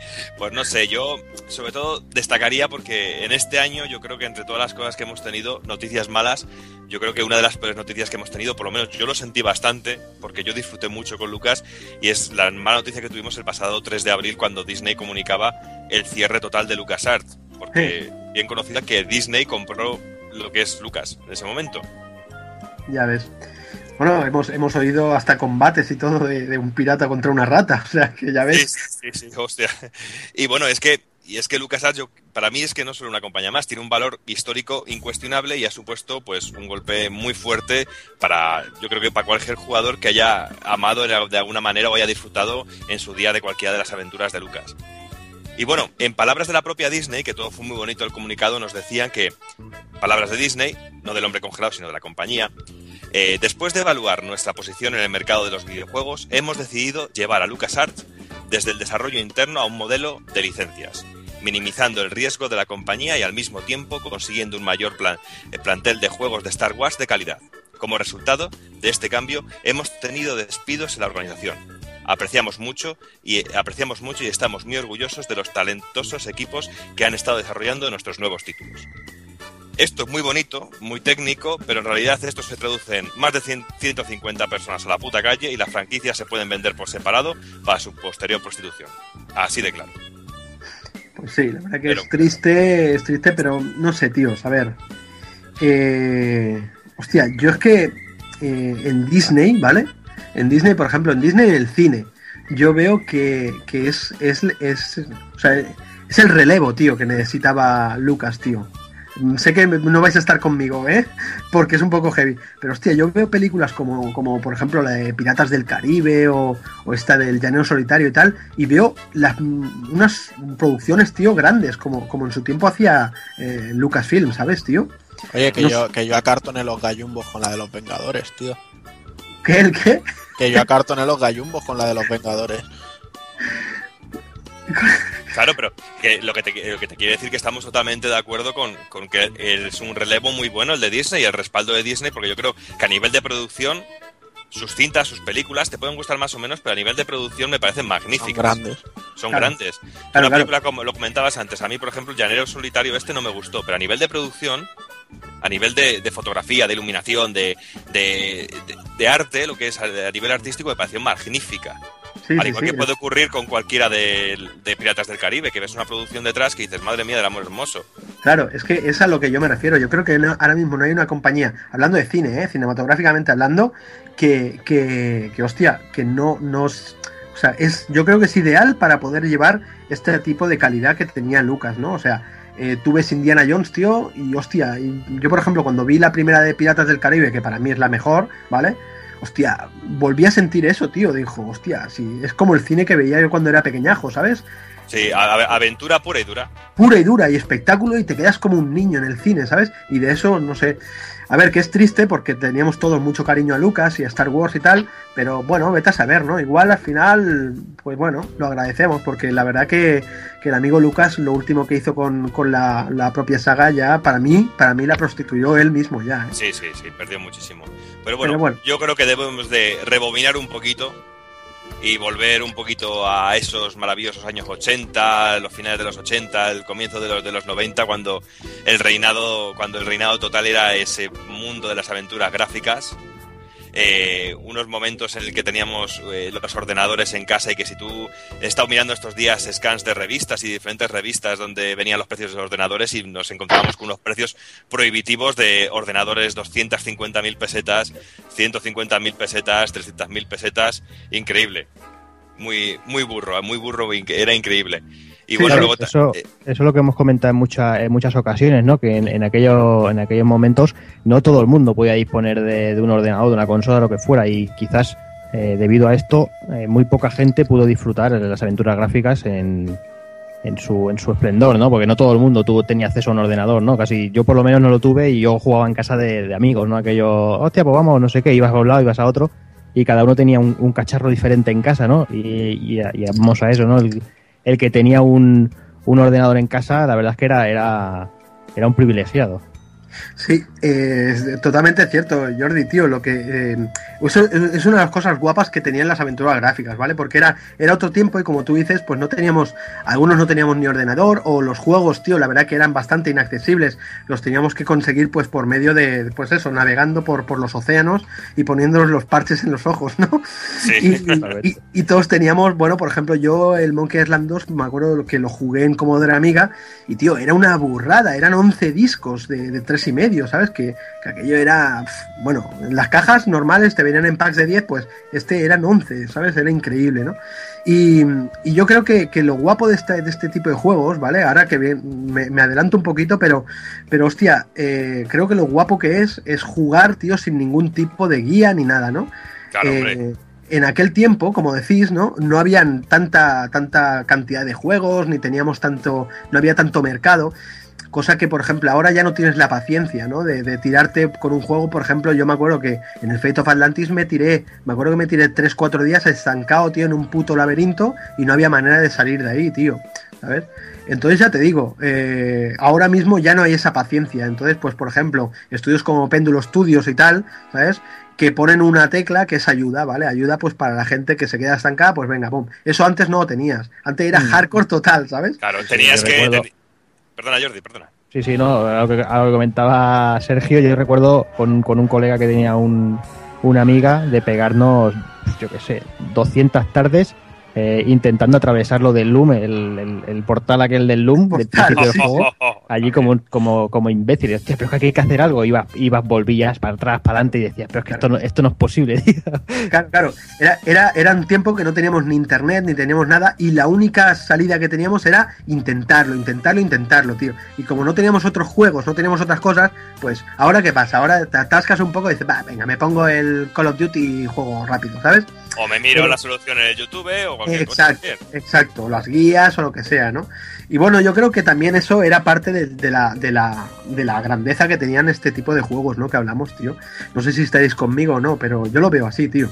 Sí, totalmente de acuerdo. Y lo que comentabas antes, pues yo, por ejemplo, también era de esos críos que en mi casa éramos muy humildes y no nos podíamos permitir 200.000 pesetas, que se dicen pronto, de ordenador. Eh, Claro. yo, tenía, yo tenía un Spectrum y tenía que ir a jugar a casa del vecino. Y el que tenía un ordenador normalmente le había caído el ordenador porque le habían ido a vender una enciclopedia y te vendían el ordenador como que era para estudiar. Para estudiar, es verdad, tío. Y luego eran los cojones para estudiar. Pero eso yo conozco cientos de casos de que tenían ordenador porque se lo habían vendido con una enciclopedia y que era para estudiar y para utilizar la enciclopedia. Pero bueno. Y bueno, también de esta época, pues aparte de estos ordenadores que estaban muy en auge, porque salían un montón de, de ordenadores mucho más baratos, como puede ser el Spectrum en este caso, también estaban muy de moda los arcades y los- el mundo del videojuego estaba a tope, y sobre todo con la figura de Atari en, en cabeza. Sí, Y claro, sí. una, una compañía como, como Lucas, pues veía el filón, veía el filón el mundo de los videojuegos y decide, y decide meterse en la industria, pero contratando a los mejores. Y de esa manera, pues Lucas se funda en 1983 por el mismísimo George Lucas. Sí, sí, sí. Y bueno, pues de esta manera Lucas recibe de Atari pasta para hacer juegos y del fruto de, de esta unión eh, eh, nacen títulos como Ball Blazer y Rescue, Rescue of eh, Flactalus, que son los primeros juegos de lanzamiento. Ya. Y en 1986, pues eh, en 1986, pues Lucas vende la división de Lucasfilm Computer Division a Steve Jobs, el de Apple, y lo convierte, pues nada más y nada menos en lo que hoy conocemos como Pixar. Curioso Pixar. también este dato. Ujú. Y ya, en- y ya en 1990, pues Lucasfilm Games eh, pasó a llamarse LucasArts. eh, y este será el momento dorado de la compañía, eh, centrando todas sus fuerzas en el mundo de las aventuras gráficas. Pero bueno, también hay que decir que, aunque esto fue a partir de 1990, también antes de, de los 90, pues nos trajeron algunas aventuras gráficas, alguna deliciosa para mi gusto, aunque también corre mucho de la nostalgia, porque en 1987 trajeron Labyrinth, la adaptación de Dentro del Laberinto del maestro Jim Henson, con música de David Bowie. Bueno, música y actuación de David Bowie, que hace el Ahí mago ahí. está. Buenísimo, tío. Sí, sí. Buenísimo, es que aparte... Jarrett. eh, eh, Jarrett, sí. Ya, Yo que, yo que soy muy fan de Jim Henson. Es que a mí me pones una tarde las tres de las tortugas ninja y yo me lo paso como un enano. Bueno, no, habla, habla, habla claro, tío. Yo, yo con los teleñecos, nene, tío. Con los O sea, teleñecos tres cuartos de lo mismo, tío. Es que me ¿Habéis parece visto los teleñecos en la isla, en la isla de esta, la isla del pirata esta, tío? Brutal, tío. Esa película es brutal. A, ni- a sea, nivel de, de manipulación es increíble. Bueno, La tío. Sí. La isla, exacto, la isla del tesoro, tío. O sea, el, sí. el número musical del principio es increíble, tío. O sea, y la canción es bestial. Bueno, que me emociono. Sigue, por favor. Pues me vais a matar, pero yo tengo por ahí la de Cristal Oscuro desde hace años y aún no la he visto. Uf, pues. Pues, tengo bueno, que decirte que ha perdido mucho, ¿eh? Sí. Este, eh, con los años, Cristal Oscuro ha perdido mucho. No por la no por la manipulación, sino como película ha perdido mucho y se puede se puede hacer bastante pesada. O yo la he visto hace, recientemente y se me hizo pesada con el cariño que tenía. Es el tipo de película que ves y dices, me cago en la puta porque la he vuelto a ver con el recuerdo tan bonito que tenía de esta película. Pero, Sí. por ejemplo, dentro del laberinto no le ocurre. Dentro del laberinto ha envejecido muy bien porque es como un gran número musical que es una, una auténtica delicia. Y bueno, Sí. sin enrollarnos ya, eh, sobre todo en 1987 eh, llega la figura de Ron Gilbert y, y Maniac Mansion. Y yo creo que esto ya son palabras mayores en este sentido. Pues sí. Y bueno, de esta época pues hay dos compañías que son las que están eh, liderando, que son Lucas y Sierra. Y hay una competencia que, como siempre digo, es como en su momento con Nintendo y Sega, que, que era una competencia entre las compañías que los máximos beneficiados éramos nosotros, los, los usuarios realmente, porque no había mierdas de, de que salen los juegos de las dos consolas, ni hostias, esto, cada compañía tenía sus propios juegos y, y era muy burro esto y, y- y teníamos mucho y salíamos ganando todos los, todos los usuarios. Sí. Y por ejemplo, Sierra tenía su sistema allí que, que era desarrollado sobre todo para su saga King Quest Y luego Lucas pues desarrolló el Scum que fue creado fue creado y desarrollado en 1987 eh, y, so- y por Arik Wilmer y sobre todo por Ron Gilbert y era para, para mover todos los gráficos y para mover el juego de Marian Mansion. Mira, aquí Sí. vienen las siglas de Scum, que es Script Creation Utility for Marian Mansion, Exacto. Que es una especie de es una especie de creación, creador de guiones que es que era muy incómodo en aquel momento jugar a las aventuras gráficas, sobre todo por el tema de tener que escribir verbos. Sí, sí, sí. La verdad que ahora has dicho antes Sierra, tío, y, y- y no sé, había gente que, que me decía, hostia, pero si la- la- los juegos de Sierra, tío, están, son, son- ¿Qué dices, tío? O sea, para mí, tío, no había color, tío. O sea, lo bueno de, de- de- de Lucas, de las aventuras de Lucas, tío, era, era eso, tío, que tú podías jugar relajadamente, que sabías que no ibas a morir. Bueno, o, o, o- o sí, pero... O eh, sí, pero no. o sí, pero, no. Muy contadas veces, ¿no? En cambio, el Sierra era totalmente ilógico, tío. Era totalmente... Es que eso, yo creo que son dos vertientes to- totalmente distintas. Los de Lucas, en cierto modo, no se tomaban en serio a sí mismos y estaban Eso. enfocadas a un público muy específico con un sentido del humor que era lo que ma- eh, lo que movía el juego era el scum y el sentido del humor. Sí, sí. ¿Sabes? La, la parodia descarada, el chiste socarrón, el... y sin embargo Sierra siempre se ha tomado en serio de más. Siempre los juegos de, serie- de Sierra han sido serios de por sí y siempre han querido aspirar a ser algo más. Y yo creo que nunca han llegado a ser ni la sombra de lo que han sido los de Lucas. Es que Sí, yo, sí. lo de, yo del Sierra ya he llegado a un momento que me descojonaba ya por impotencia, porque yo recuerdo con. Larry, con Larry morir, tirarme una prostituta y no ponerme el condón y morirme. Sí, sí, sí. ¿Sabes? Cosas de esas. O, o de irte sin pagar y que te pegaban una paliza o cosas Sí. de estas, ¿no? De, o me acuerdo, por ejemplo, eh, creo que había una saga que se llamaba la eh, Police Quest, por ejemplo, Sí, Police que tú Quest. eras, sí, que eras policía y tal, y bueno, y vas a detener a un tío, te, te bajabas del coche y dices, bueno, como te has bajado por el lado que pasan coches, te ha pasado un coche, te ha atropella. y has muerto. Y venga, a empezar de nuevo, tío, ¿sabes? O sea, no sé, tío, era, era muy, muy hardcore, muy, muy bestias, tío. Muy Bueno, bestia. eso era- era hijo de puta, que coño hardcore, tío. Sí, sí, la verdad que sí, tío. Después te acuerdas, después en, en Sierra también estaban, creo que eran los Roger Wilco, eran de Sierra. Roger Wilcox, sí. Sí, ¿verdad? Y los, eh, los Space 6 eran, Space 6 eran otros también, ¿no? No, esto creo que no era de Sierra, creo que. No, no es de Sierra, no es de Sierra. No, no, Space Ace- de lo- eso- Eh, esos son los, eh, esos de Don Bloom es lo de los mismos del Drago, el Dragon Slayer y todo esto. Sí, sí, sí, sí. Sí. Pero bueno, ya te digo, eran, era, era algo muy, muy bestia. Era muy, como dices tú, Alex, muy, muy hijos de puta, los de Sierra. Hijo de puta. Y te, y era- era- te daban ganas de cortarte las venas a bocado y estabas un rato jugando y habías muerto más veces y habías repetido lo mismo 17 millones de veces. Y Sí, era bueno, desesperante. Y bueno, pero centr- centrando ya un poquito, eh, hablar un poquito de lo que parió este Scum hasta El la Scum, llegada, sí. el Scum hasta la llegada de, de, de Monkey Island, pues el, el primer juego que vio la luz fue en 1987 ese maravilloso Maniac Mansion. Ajá, Luego al año siguiente te- nos trajeron Zack McCracken. sí. Y luego el, en 1989 el maravilloso Indiana Jones y la última cruzada. Fantástico. Es que ver la Genial. película y jugar el juego a la vez después de ver la película era una auténtica delicia. Increíble, genial. Muy bueno. Eso me recuerda a cuando jugábamos al Emilio Butragueño en el MSX poniendo la canción de Oliver y Benji en loop infinito. Emilio Butragueño, tío. Tío. Menudo- menudos juegazos, tío. Ya ves. Eh, como los Fernando Martín Basket y todo esto. Yo ves, con su repetición ampliado, ¿os Ahí acordáis? eh? está, que era el, el pixelaco la pantalla que te Y Selago te rompía la nariz cuando se ampliaban. ¿eh? Sí, sí. Qué grande. Y bueno, y en este momento es cuando entra en juego dentro de Lucas y, las- y el mundo de las aventuras gráficas, yo creo que una de las figuras más importantes como es Tim Schafer. Ajá. Eh, Tim Schafer, que entra a formar parte de Lucas Games en 1989 como un simple beta tester en, en- en juegos como Indiana Jones y La Última Cruzada. Y bueno, de ahí pues dio el salto a encargarse del port de Marian Mansion para NES, un port maravilloso, que yo creo que está muy bien para llevar una aventura gráfica a, a una, a una consola de Una sobremesa. consola, ¿no? Es de, de las consola. primeras, ¿verdad, tío? Sí, Sí, la, la de 8 bits. La putada es lo de jugarlo con crucetas, es el único inconveniente que tiene, pero por lo demás es delicioso. Sí, y ¿no? también, eh, curioso, el lanzamiento de un juego como Maniac Mansion en, en una consola de Nintendo y encima en la NES. Y, sí. y- y en castellano, en España, no te lo Y en pierdas. castellano, tío, en castellano en aquella época, que ahora mismo puede parecer algo lógico, pero en aquel momento no era nada lógico. Ya, ya, ya. Y bueno, pues este port pues, le abrió las puertas para diseñar eh, Monkey Island, donde se encargó de los diálogos junto a, a Ron Gilbert y Dave Grossman. Exacto, son los tres. El, el trío, el trío ternura, que yo, yo les llamo. Y bueno, pues un año después, pues repite junto a Ron y a Dave, diseñando y escribiendo los diálogos de Monkey Island 2, y se embarca dentro de Lucas en proyectos propios, codirigiendo junto a Dave eh, The Die of Tentacle, la segunda parte de, de este Maniac Mansion, que es también de mis aventuras gráficas favoritas. Es Y la que- puta obra maestra, tío. Con toda seguridad me lo podría pasar del tirón ahora mismo. Pues ya sabes, para, para el bueno, para el próximo no, pero de aquí a un tiempo ya sabes Sí, lo que sí, toca. sí, sí, sí. Te digo de tentáculos que es burro, lo mires como lo mires, tío. Sí, Es sí, sí.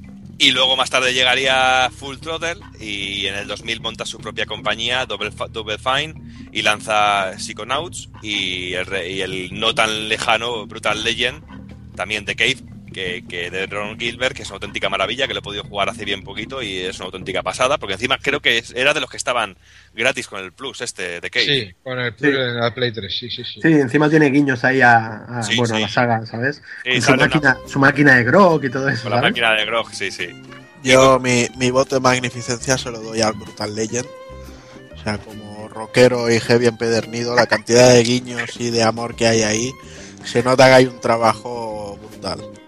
Sí, mira, a mí mira que de Brutal Legend, que me gustó mucho, pero cuando llegó las aventuras de estrategia en tiempo real, se me hizo bastante cuesta arriba, ¿eh? Ah, igual que me, me ocurrió lo mismo, tío. Pero es que, pero es que a mí es que el género de la acción en tiempo real no me, no me va. No, y me, me frenó un poquillo, pero también lo pasé muy bien, porque a nivel musical e incluso de doblaje está de puta madre también ese juego.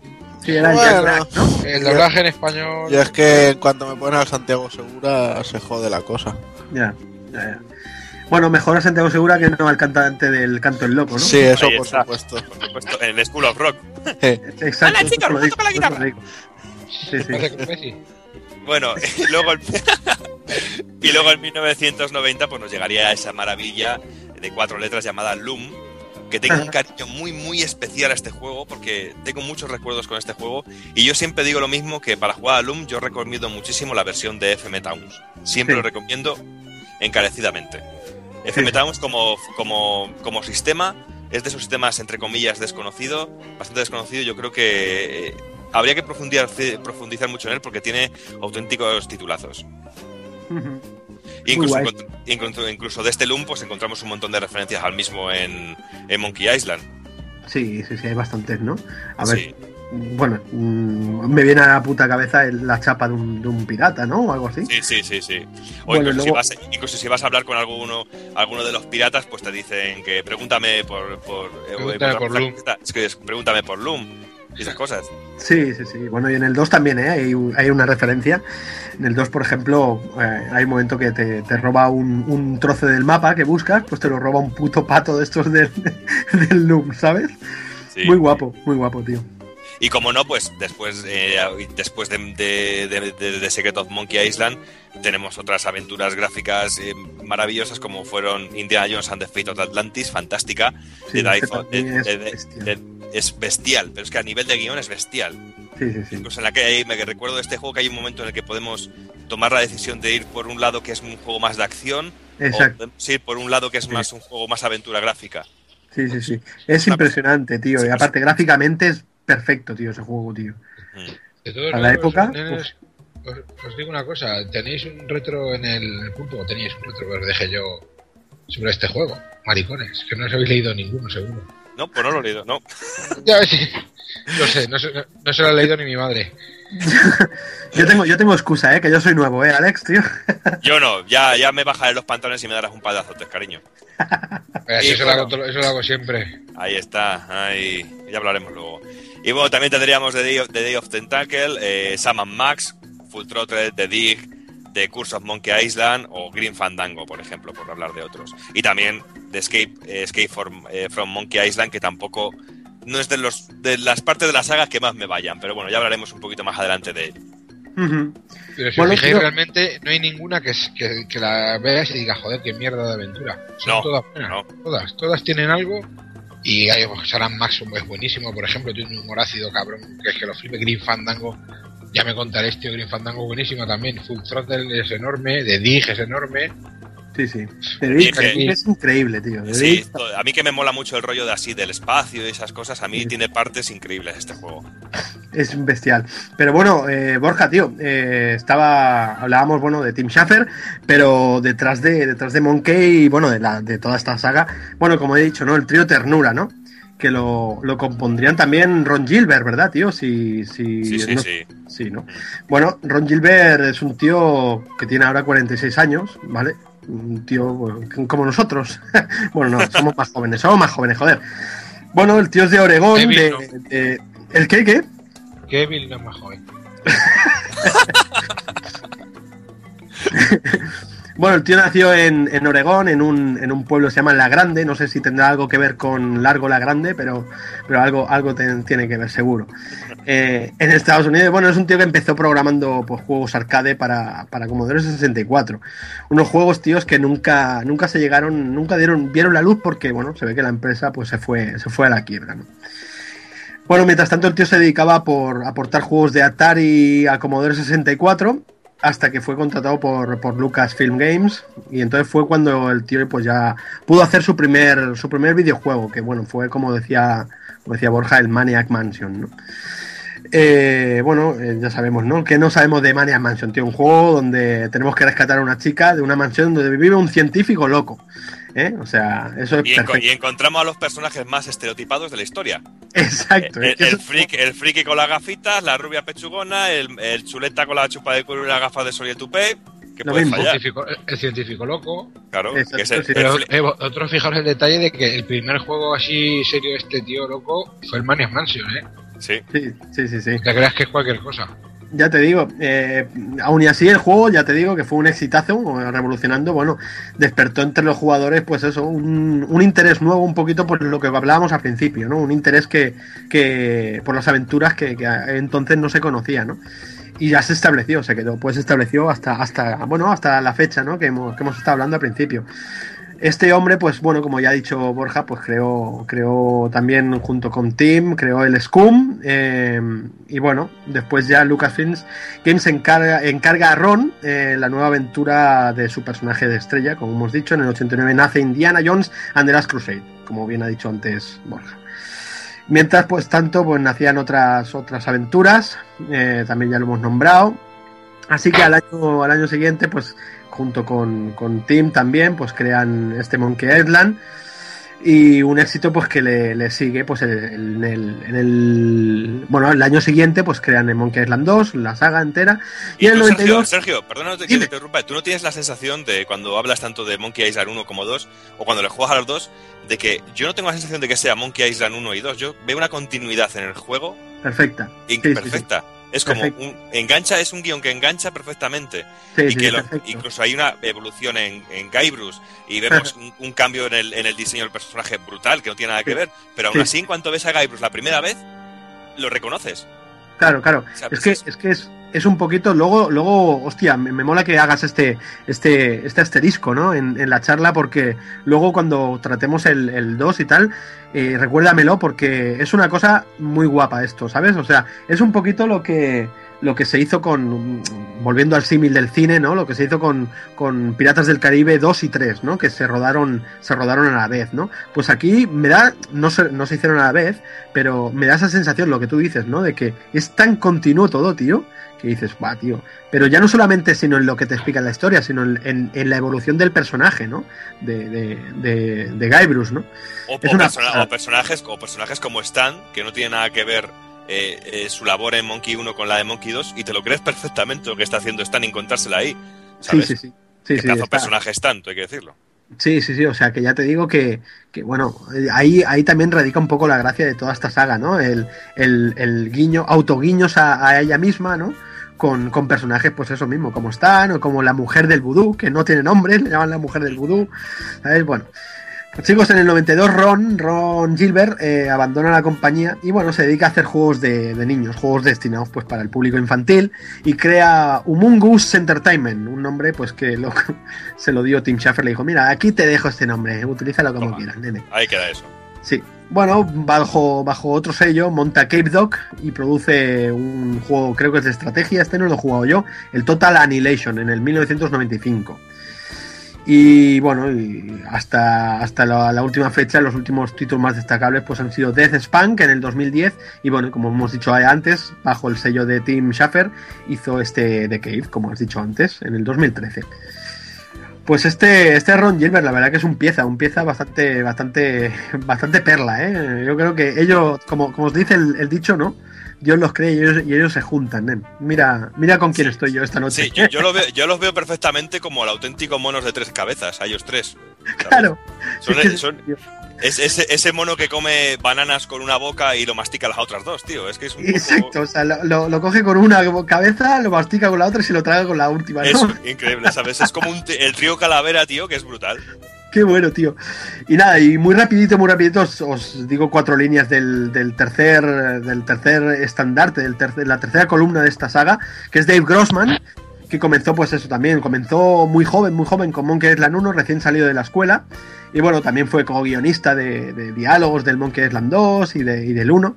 Bueno, eh, después más tarde ya dejó LucasArts para, para dedicarse, bueno, a trabajar independientemente, eh, contratado por Humungus, ¿vale? La, la- compañía que, os hemos comentado antes de, Ron Gilbert. Y bueno, hasta la fecha, bueno, hemos, eh, tenemos noticias de que se ha unido a Telltale Games, donde él es el diseñador, diseñador jefe allí, dirigiendo pues todo el aspecto del diseño, por, por ejemplo, del Tales of Monkey Island, que luego, no me adelanto, pero luego el amigo Borja nos hablará exten- extensamente. Y nada, chicos, no solo de, de Ron Gilbert, y ya lo veis, que, que- que hay, hay más, hay más de, hay más de ahí, ¿no, Borja? Sí, porque no solo de estos de este trío calavera, de esto, de este mono de tres cabezas vive todo, eh, todo esto.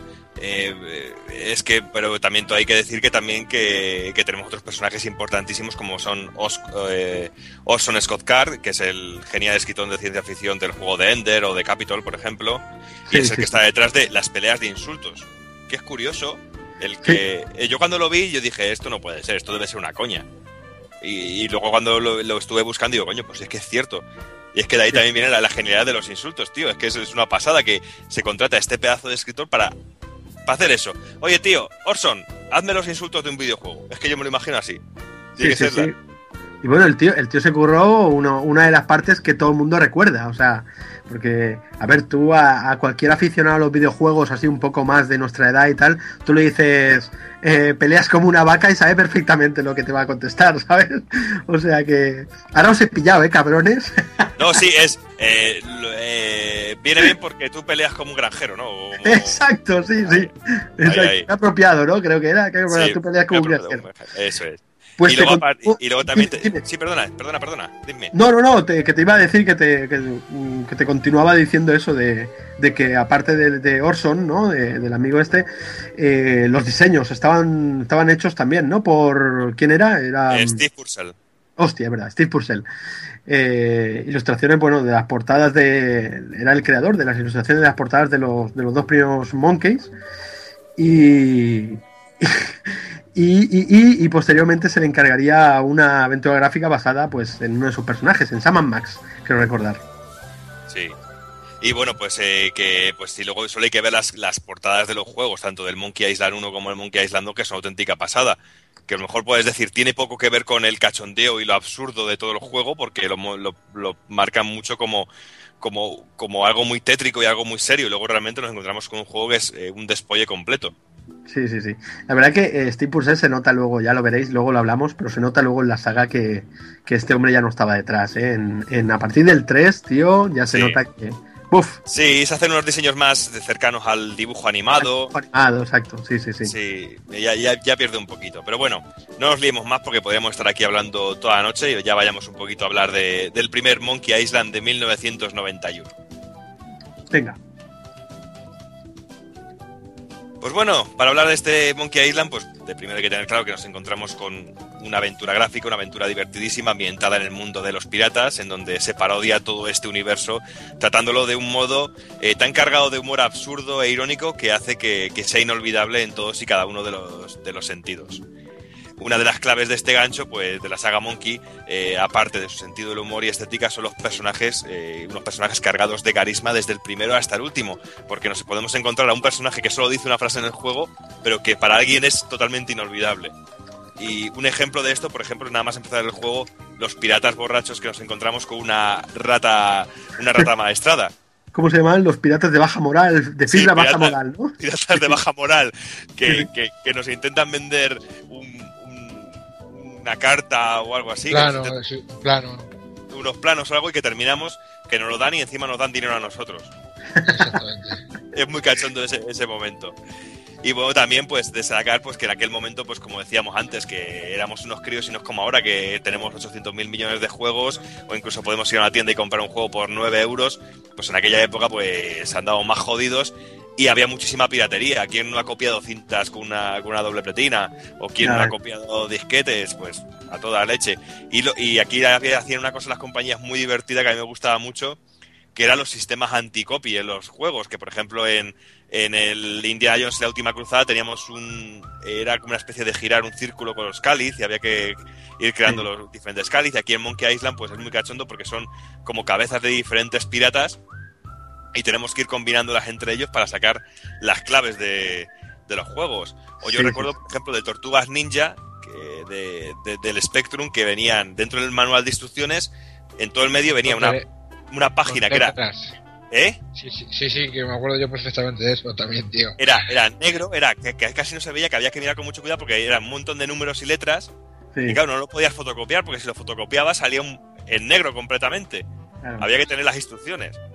Sí, sí. ¿sabes? Que era como un filtro rojo, puede ser, ¿no? ¿Sabes, lo, sabes lo que- sabes lo que hizo el Chache? El Chache cogió una libreta y se copió todas las putas columnas de letras desde la primera hasta la última, tío. Ay, amigo, yo también he hecho eso. Sí, Era- yo recuerdo, yo recuerdo el sistema anti anticopy que había en el en otra aventura gráfica que era el Future Wars, que también era muy bueno.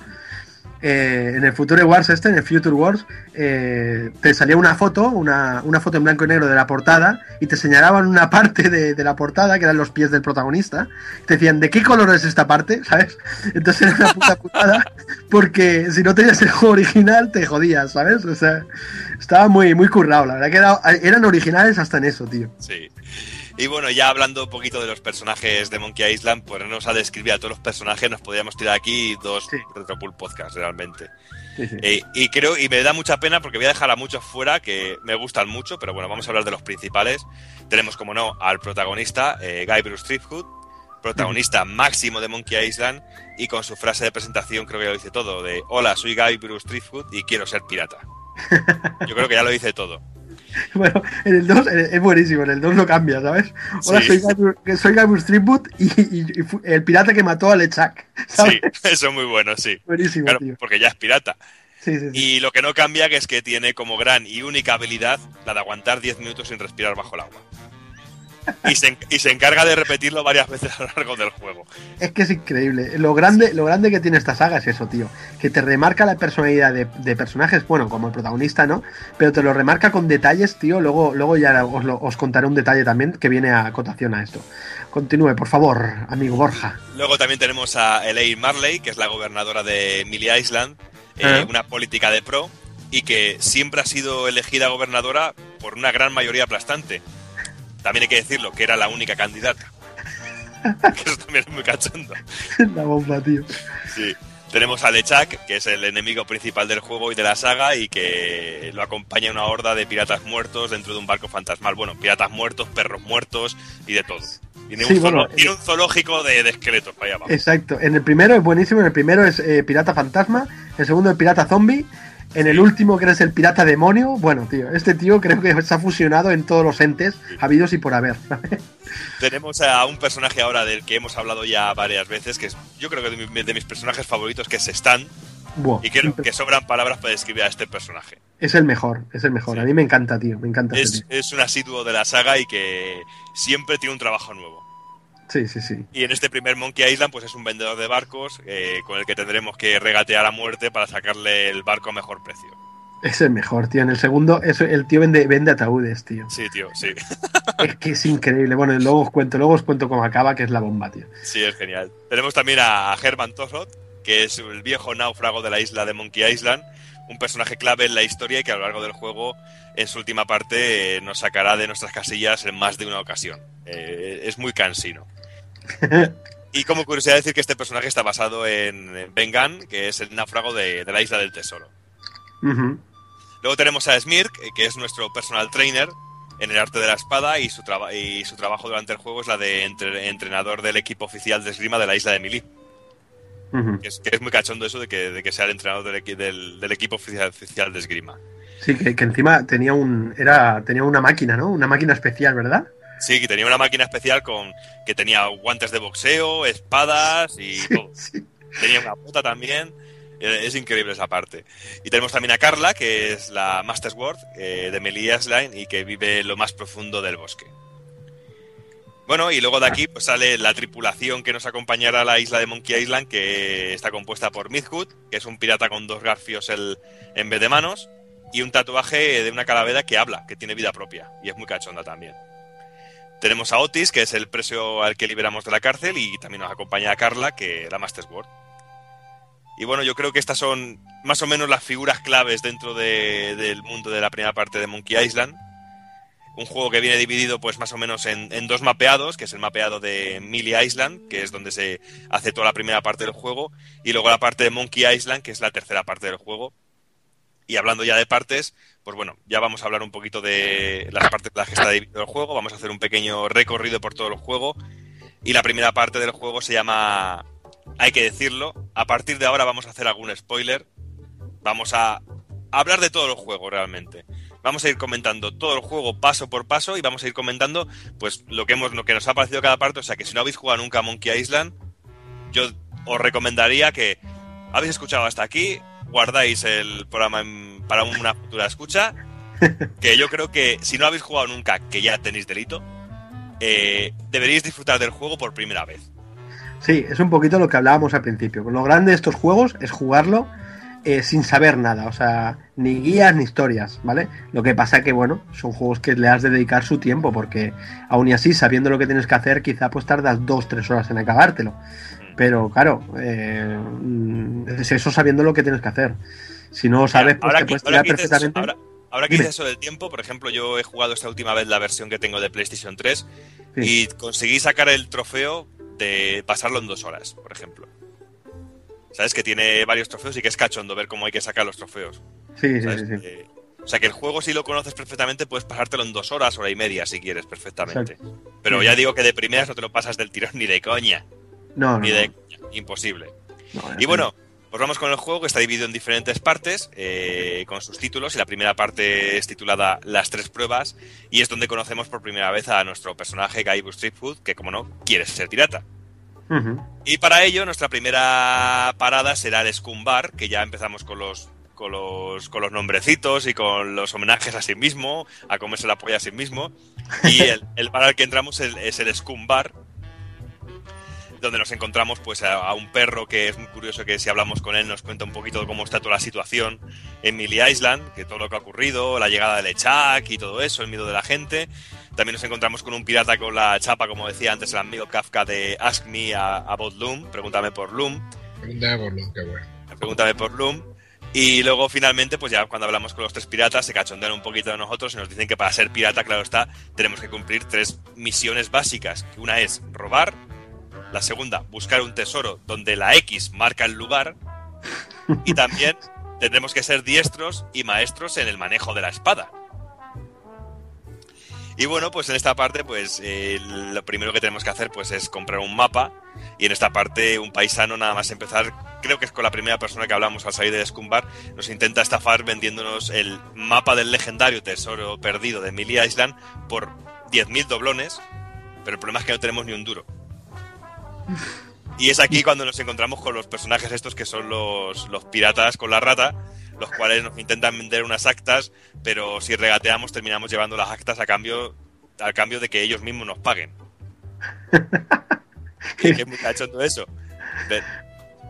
Y ya de aquí ya pues llegamos a visitar a personajes como Lady Voodoo, que Eh. donde nos encontramos a ese pedazo de ítem como es el pollo con polea adentro.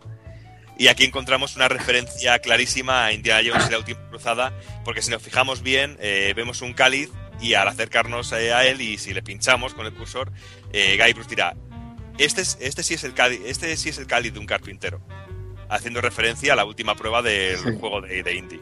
Sí, sí, sí. Y bueno, de ahí ya iremos a hablar con el tendero que nos. eh, para que, porque necesitamos que nos venda la espada y la pala. eh, pero no nos venderá nada porque dirá que tiene que, que salir a buscarlo. Si le esperamos, pues conseguiremos algo. Pero si salimos, pues nos parará y nos dirá que qué hacemos. Eh, y también si intentamos coger algo, y, eh, pues no- nos, nos dará el alto y no nos podemos llevar ninguna, ninguna cosa. Pero si conseguimos salir, llegamos a salir, pues nos llamarán por la parte de atrás y nos encontramos con el sheriff que, que nos intenta intimidar, nos amenaza de muerte. y bueno, de ahí nos encontramos con el preso. No sé, y aquí, pues de aquí detalles como por ejemplo, pues nos encontramos con el preso que, que, que tiene mal aliento, que porque le tenemos que dar un caramelo, eh, y ahí es muy también porque dice que le- cuando decimos, ¿por qué te huele tan mal el aliento? Dice, no pensarás que con una dieta a base de ratas eh, voy a tener un aliento mejor. Un aliento fresco y, y tal, sí, sí. Y me acuerdo, ¿te acuerdas cómo, cómo lo rescatábamos al preso, tío? Sí, Haciendo- sí, aquí, aquí es el, el- el juego de, de con las tazas. Aquí hay un momento, aquí hay un momento en el que tenemos que ir a, al bar eh, y colarnos en la cocina y dentro de la cocina pues tenemos que tener tres jarras y vamos a por el grog Y y, tenemos- y- y exacto. tenemos que ir pasando el grog de una taza a la otra Antes de que se derrita, ¿no? antes de que se derritan, tío. Qué grande, Y, tío. y es muy jodido, ¿eh? Yo, por Sí, sí. ejemplo, en la versión de PlayStation 3, eh, esta parte, en la reedición, no era capaz de pasarla.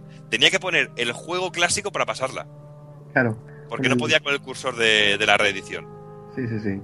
Y bueno, pues en esta parte pues nos encontramos la parte esta del preso, que tenemos que liberarlo. eh, tenemos que también la parte de los perros piraña, de los perros piraña que tenemos que dormirles para que no nos ataquen. Eh, tenemos eh, la parte de- del circo y el cañón, que también es muy cachonda, donde nos tenemos que poner un... un Conoces a, a los hermanos estos, ¿no? ¿Cómo se llamaban? no, me- no recuerdo bien cómo Sí, se no me llama. acuerdo, los hermanos Farinelli o no. Fettuccini, los hermanos Fettuccini, Fettuccini. exacto. Hermanos Exacto. Fettuccini, que tenemos que tener la cazuela para ponernos la, la cabeza y que nos disparen con el, con el cañón. Sí. También nos encontramos aquí con el troll y el pescado, que le tenemos que dar un pescado para que no nos deje pasar. Conocemos al, capita- al capitán Smir también aquí, que nos adiestra en, el- en la espada, con la espada en el gimnasio para piratas. Sí. Y es aquí donde llegamos al punto que yo creo que es de, las, de los puntos clave que llaman más la atención del título y que todo el mundo lo conoce por ello. Las peleas de insultos. Sí. ¿Qué me dices- ¿De qué me decís de esas peleas de insultos, Sergio? Pues ya te digo, tío, que, que fueron. La verdad que es uno de los, eh, entre paréntesis, eh, laberintos, ¿vale? Del juego, o sea, o, o acertijos, o como le quieras llamar, que, que divierte más hacerlo, tío, ¿sabes? Eh, divierte porque rápidamente te quedas con la copla, ¿no? Te quedas bien, bien y tienes que ir, bueno, pues conociendo nuevos insultos para saber qué contestar y tal, ¿no? Y la verdad que es increíble, tío. A mí me, me mola mucho y aparte que son lo que hablábamos un poquito al principio, ¿no? Son insultos, tío, y frases que, que hostia, que están muy bien pensadas, tío, y muy, muy chulas, ¿no? Lo que pasa que algunas, pues, se, se desvirtualizan un poquito, pues, con el cambio de, el cambio de... Sí, tenemos frases como, por ejemplo, muy cachondas que a mí me encanta la de nadie me ha sacado sangre jamás y nadie lo hará. Y que la respuesta es tan rápido corres. O no hay palabras para describir lo asqueroso que eres. Y la respuesta es sí que las hay, solo que nunca las has aprendido. Mi pañuelo limpiará tu sangre. Ah, ya has obtenido ese trabajo de barrendero. ¿Sabes? Cosas de esas y sobre todo lo que tú comentabas de el, el- el encontrar todos los insultos y recopilarlos todos es, es muy necesario porque si llegamos a la pelea con la maestra de la espada no, no, no, po- no podemos pasar de superar la prueba si no, si no, Claro. no conocemos la mayoría, la mayoría de los insultos. Claro, porque recuerdo, creo recordar que la, la- la Carla, ¿no? Es la, Sí. la maestra, eh, te, te dice insultos que más o menos son sinónimos a lo que tú conoces. Sí, no son los mismos, no son los mismos Exacto. insultos que tú has aprendido, pero más o menos eh, vamos parece. por el mismo Sí. lado. Sí, sí, sí. exacto. ¿Sabes? O sea, que digamos que una, una respuesta que tienes tú disponible, por ejemplo, pues se la puedes en- encasquetar y te la, y te la cuenta como, como buena, ¿no? Y bueno, y, vas recopilando insultos, pues creo que haciendo combates, ¿no? Como si fuese un Final Fantasy. Sí, Pero- tienes, que, tienes que ir andando por el mapa y tú ves pues pequeños cuadraditos que se mueven por el mapa y al acercarte a ellos pues tienes que retar a los, a los, a los piratas y, y vas aprendiendo los insultos. Al principio no tenemos eh, pode- no podemos elegir ningún tipo de insulto, pero cuando superamos un combate tenemos esi- esa respuesta pues para, com- para combatir contra el siguiente pirata. Y de esa manera llega un momento que dice, creo que ya estoy preparado para ir a pelear contra la maestra espada, la maestra de la espada. Sí, sí, sí. Que bueno, que es, es brutal, es brutal porque... eh, Ah, no, no, no, esto no me quiero adelantar, nada, nada. Continúa, por favor. Sí, sí, Sí, sí. bueno, pues luego pues conocemos, como he dicho, a Capitán Smirk, eh, conocemos a Midgut, otra ya es la primera vez que conocemos al hombre este de los dos garfios, eh, y ya tenemos que ir a una de las partes que para mí es una de mis partes favoritas, es cuando eh, tenemos que ir a robar a la casa de la gobernadora y nos peleamos contra el sheriff. Y en este punto es muy cachondo porque eh, lo que he dicho antes, eh, para poder superar la parte de los perros tenemos que dormir a los perros. Tenemos que encontrar una flor, cocinarla con un cacho de carne y dárselos. Y cuando se quedan dormidos los perros, me encanta el mensaje que aparece de que ningún animal ha sufrido malos tratos en este videojuego. es muy cachondo ese momento. Y luego también mola, pues ya la pelea con el sheriff es increíble. Es una Sí. pelea que ocurre en una habitación, mansión, en la mansión, pero en una habitación que no vemos. Sí, sí, sí. Solo, solo vemos eh, los comandos que van saliendo como si nosotros estuviera, estuviéramos dando los comandos. Sí, Y y, y aparece- la cámara... Y, No, y la digo, cámara... digo eso, que la cámara se va moviendo, como si, si, lo estuviésemos viendo, ¿no? A- con rayos Sí. X buenísimo, tío. Claro, porque no vemos la acción, pero hoy vemos los pum, paf, pum. Y vemos que van saliendo la pantalla, pues como si nosotros estuviéramos clicando los diferentes comandos. Comandos diferentes que son comandos como eh, hipnotizar rinoceronte peleón, usar quitagrapas en, en tremendo y peligroso Jack, o usar repelente de ardillas con horda de ardillas. ¿Sabes? Por ejemplo, es muy cachondo eso. Sí, sí. En este momento, pues Guybrush se enamora y terminan secuestrando a la, a la gobernadora. Y aquí también llega un momento muy cachondo porque el sheriff nos lanza al mar, atado a un ídolo, para que nos ahoguemos, eh, al ídolo que teníamos que robar. Y es muy cachondo porque si nos fijamos bien en la pantalla, eh, vemos que alrededor nuestro está lleno de hachas, de espadas, de picos, De tijeras. De tijeras, que podríamos cortar la, la cuerda de cualquier manera y la única la solución factible es agarrar el ídolo y salir andando. Es tan fácil como eso. Y en ese- es en este punto donde nuestro personaje puede hacer alarde de su gran habilidad y aguantar 10 minutos debajo del agua. Sí, sí, sí. Y si aguantamos, eh, eh, lo lógico es salir, pero podemos aguantar. Si aguantamos, primero aparecen unos piratas por encima de nosotros hablando. Y nuestro aprendiz de, de piratas se empieza a poner morado y los comandos de acción eh, cambian y ya no es abrir o andar o eso y cambian a flotar, descomponerse, hincharse y alguna más junto a la, a la que a la que a una que es genial que es encargar libro de pistas. Es buenísimo. Y si, buenísimo. damos, y si damos a la de encargar libro de pistas, nos dice, si usamos este, este nos dice, llamar al número 1-188 Star Wars para más detalles. Bueno, hay una, hay un, hay un detalle, hay un, un sí, un, un guiño muy parecido en el, en el 2, luego lo, luego lo contaré también. Y luego ya, pues ya después de esta parte, pues conocemos a Stans y sus barcos, y aquí hay una parte que se puede llegar a hacer hasta pesada, para, Mm. porque el regateo se vuelve complicado, y hasta que llega, podemos llegar a llevarnos el barco, pero claro, nos hace falta dinero y como no tenemos un duro, necesitamos un préstamo que nos financie el barco. Pero si queremos que nos financie el barco, necesitamos tener la palabra de, alguien y tenemos que ir al tendero y que, bueno, el tendero nos, nos preste la carta de recomendación, tal y cual, tal y cual. Y terminamos haciéndonos con el barco y teniendo como tripulación a, a las World Master, a Master, a Midgut y a Otis el preso. Pero bueno, que es lo que comentabas tú antes, que para conseguir a cada uno de ellos tenemos que hablar con ellos, hacer ciertas cosas y sobre Sí. todo con Eti, Otis tenemos que hacer lo que tú comentabas antes de liberarle, ir yendo, eh, pasando el grog de un vaso a otro hasta poder derretir las, los barrotes de, de la Sí, sí, celda. sí. Quiero, quiero que llegues a la parte 2, que es eh, donde Sí. la tripulación se... ¿Ves qué tipo de tripulación has contratado, sabes? Y llegamos ya, pues superada esta primera parte, vamos a la parte 2, que es titulada como el viaje. Y nada más empezar el juego, en la- esta parte, pues nos damos cuenta que la tripulación se nos ha revelado. Totalmente. Están Pero tumbados, cuenta, cuenta, cuenta la imagen cómo es, tío, que es que Está- me la, la recuerdo, era memorable, tío. están tumbados todos en hamaca, eh, tomando un caipiriña cada uno. y les digas O sea- que les digas, les tira de los cojones. sí, hazlo, hazlo tú. Y que no te hacen ni puto caso. Se te queda cara de tonto cuando los ves, tío. Y dices, ¿pero esto qué es, tío? Me he tirado me- medio, eh, más de medio juego buscando a gente. Tengo un barco de mierda y cuatro Sí. pavos que están tumbados en una puta hamaca. Y realmente es que no hacen nada en todo el puto juego. Están Claro. ahí tirados. Y por lo cual, pues nos tenemos que buscar la vida para poder llegar a Monkey Island porque estamos perdidos. Y lo que tenemos que hacer es buscar la receta. Tenemos que cocinar literalmente la receta para llegar a Monkey Island. Eh, Mm. Tenemos que cocinar la receta pues echando cereales, echando pólvora, echando un montón de mierdas hasta conseguir eh, llegar a Monkey Island. Y claro, nadie nos quiere llevar con una barca. Con lo cual tenemos que meternos en el cañón y salir disparados hacia Monkey Island. Sí. Decir que esta parte es muy cortita, eh, eso no hay ningún mapa porque es todo dentro del barco, pero es muy cachonda, es muy graciosa esta parte. Y ya pasamos a la tercera parte del juego que es eh, debajo de Monkey Island y aterrizamos en la isla después de estar lanzados por el, por el cañón y aterrizamos con el culo en llamas.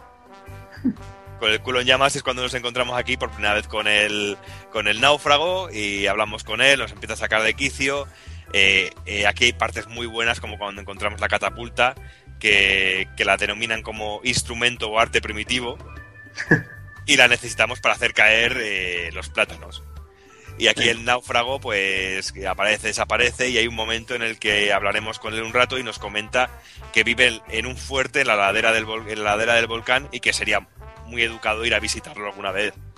Y aquí está el detalle que cuando nos acercamos al precipicio, pues eh, caemos literalmente y aparece un letrero que, que dice muy al estilo de sierra y es una puntilla sierra o no. Exacto. Esta vez has metido la pata hasta el fondo. Vas a tener que volver a empezar. Ojalá hayas guardado partida. Y tú dices, me cago en la puta, ¿cómo que guardar partida? Pero bueno, increíblemente y por artes del del destino, pues debajo de, de esa piedra hay árboles de goma y aparecerá nuestro héroe otra vez eh, porque todavía ha sido una broma. Sí, sí, o sea, lo bueno es que cuando, o sea, vemos el, el metraje eh, totalmente a la inversa, ¡boom! Que vuelve Guybrush a, a donde estaba y mira la cámara y dice, árboles de goma. sí. Es buenísimo, tío, ¿sabes? No tiene ningún sentido, pero es la bomba, tío. Sí, bueno, y ya hablando de bromas de este estilo, pues por ejemplo también cuando vamos al, al, al, al principio, la primera parte del juego, cuando estamos en el bosque y vamos a, nos acercamos a un tronco para bajar a, las, a la parte interna de Millie Island, a las catacumbas, nos dice en ese momento cuando nos dice los de los 11 disquetes, mete el disquete 11. Sí. Eh, eh, luego te dice, eh, mete ahora el 32. Luego, mete ahora el 77. Y si no metes ninguno, te dice el juego, dice, bueno, como no lo has metido, nos saltaremos esa parte. Sí, sí, sí. Es, es- la verdad que es, es un guiño pues a eso, a, a todo, a todo, bueno, al cachondeo que se llevaban pues con eso, ¿no? Lo que he comentado un poco al principio, ¿no? Con el- los 12 disquetes, de los 11 disquetes de cada juego, ¿no? Sí. Es, es increíble. También una cosita que, que quiero, que quiero puntualizar es cuando, cuando has dicho esto de la, de la catapulta, si apuntas, hay momento en que si tiras un- un- una, de las piedras y le das a, un, al barco, a tu barco, eh, aquí eh, hacemos de esta manera, si le damos al barco, hacemos cambiar un poco el final. Bueno, en vez de verse la tripulación, pues si te la cargas, pues no la ves, ¿sabes? Ves la tripulación de otra manera, ¿no? Y bueno, son cositas, son detalles que, que- que está guapo, que, que- como el que creo que vas a comentar ahora, Sí, que sí, sí. Hace, hace esto un juegazo, la verdad. Sí, pero momentos como estos en el que crees que has muerto, lo de ojalá hubieras guardado partida, o incluso como antes cuando estábamos debajo del agua con el ídolo, si aguantamos 10 minutos podemos llegar a morir.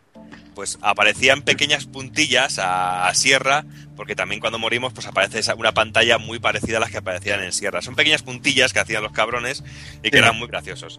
Y a lo que decías tú, pues yo yo creo que aquí aparecen uno de los personajes que yo creo que son más famosos de este primer Monkey Island y de todos los Monkey, porque suelen hacer bastantes apariciones, que son los caníbales. Sí. Eh, les robamos los plátanos de la cesta y nos arrestan. Y es muy cachondo como ver como que la prisión donde nos encierran es una choza de madera y paja. Y si nos escapamos y volvemos, eh, los caníbales nos vuelven a encerrar y reforzar la cabaña primero con unas cadenas.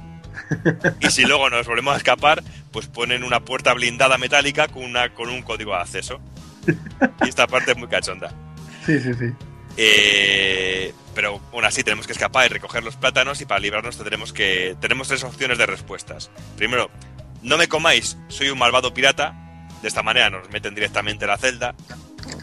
Si decimos, eh, no me comáis, os daré lo que queráis, esta es la correcta, les daré el- eh, eh, lo que tenemos que hacer. Y co- eh, eh, comerme si queréis, no me importa. Se lo toman al pie de la letra y te comen.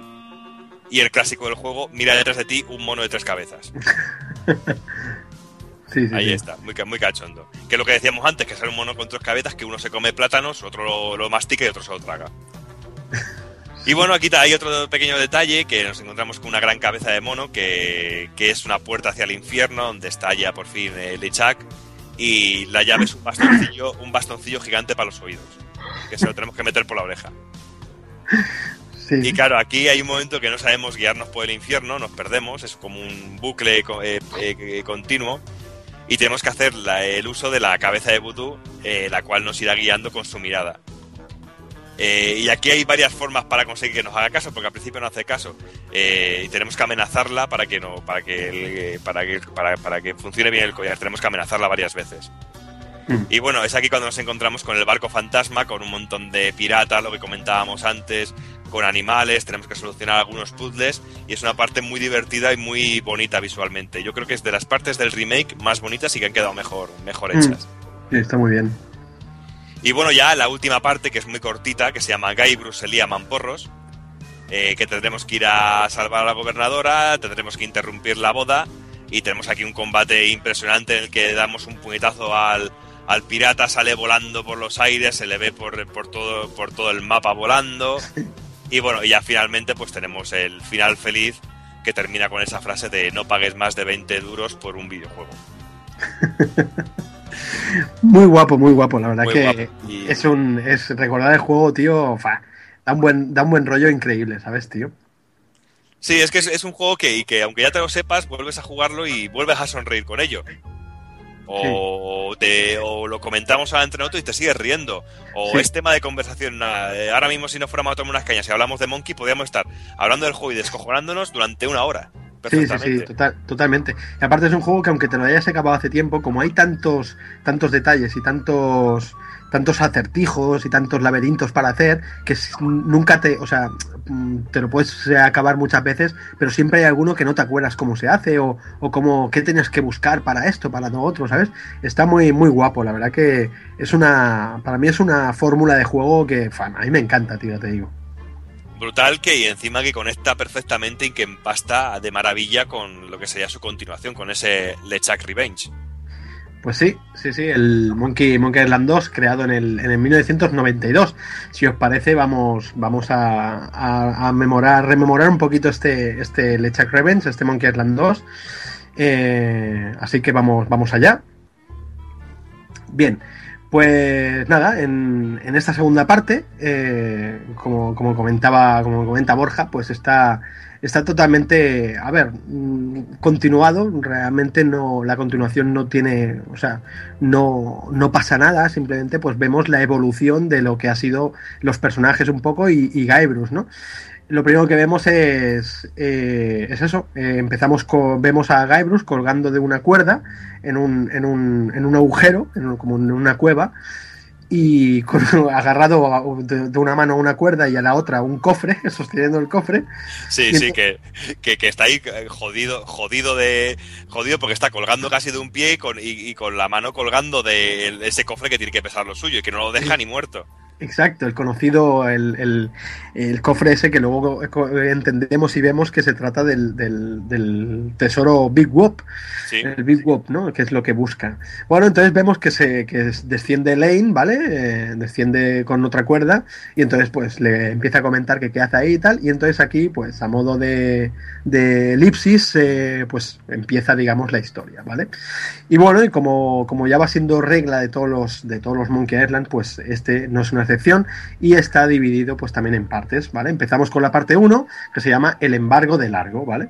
Bueno, empezamos pues con un Guybrush así de aspecto de aspecto diferente, un poquito, va como más señorial, más pirata, Hombre, ¿no? va con un pedazo de abrigazo que te mueres, tío. Un, un abrigazo azul guapísimo y, De- y una después, de, después de verle en todo el juego anterior que va con una camisa zarrapastrosa y un pantalón negro, Sí, sí, sí. La verdad que sí, bueno, se nota que es un aprendiz de pirata, ¿no? Un, eh, y aquí pues el tío pues ya se ha hecho, se ha hecho pirata, representa y tal. Y bueno, empezamos pues en la isla Escape, una isla que hasta ahora no conocíamos, y bueno, de pronto no, nos damos cuenta que, que está dominada por un enano, un matón llamado Largo la Grande. que como os comentaba al principio, este apellido yo creo que viene por la nacionalidad, por el- la ciudad de, de- de- del tipo este, ¿no? De Ron Gilbert. Bueno, y quien empezamos el juego y nada más empezar, eh, pues el tío nos encontramos con Largo en, la isla. Y bueno, se, tú miras el inventario y empiezas con un montón de doblones, un montón de oro, ¿no? Y bueno, pues el tío lo primero que hace es robarte todas las pertenencias, ¿no? Y bueno, no tardamos luego en enterarnos de que este tipejo, este enano, que da bastante rabia de verle, pues tiene a, toda la- a todos los habitantes de, de Scapa Island, los tiene sometidos eh, a un embargo en el que consiste en el que nadie puede salir de la isla y si y aparte bueno han de pagar un dinero a cambio de protección lógicamente la protección pues se supone que, que te la te protege, proteger de él mismo ¿no?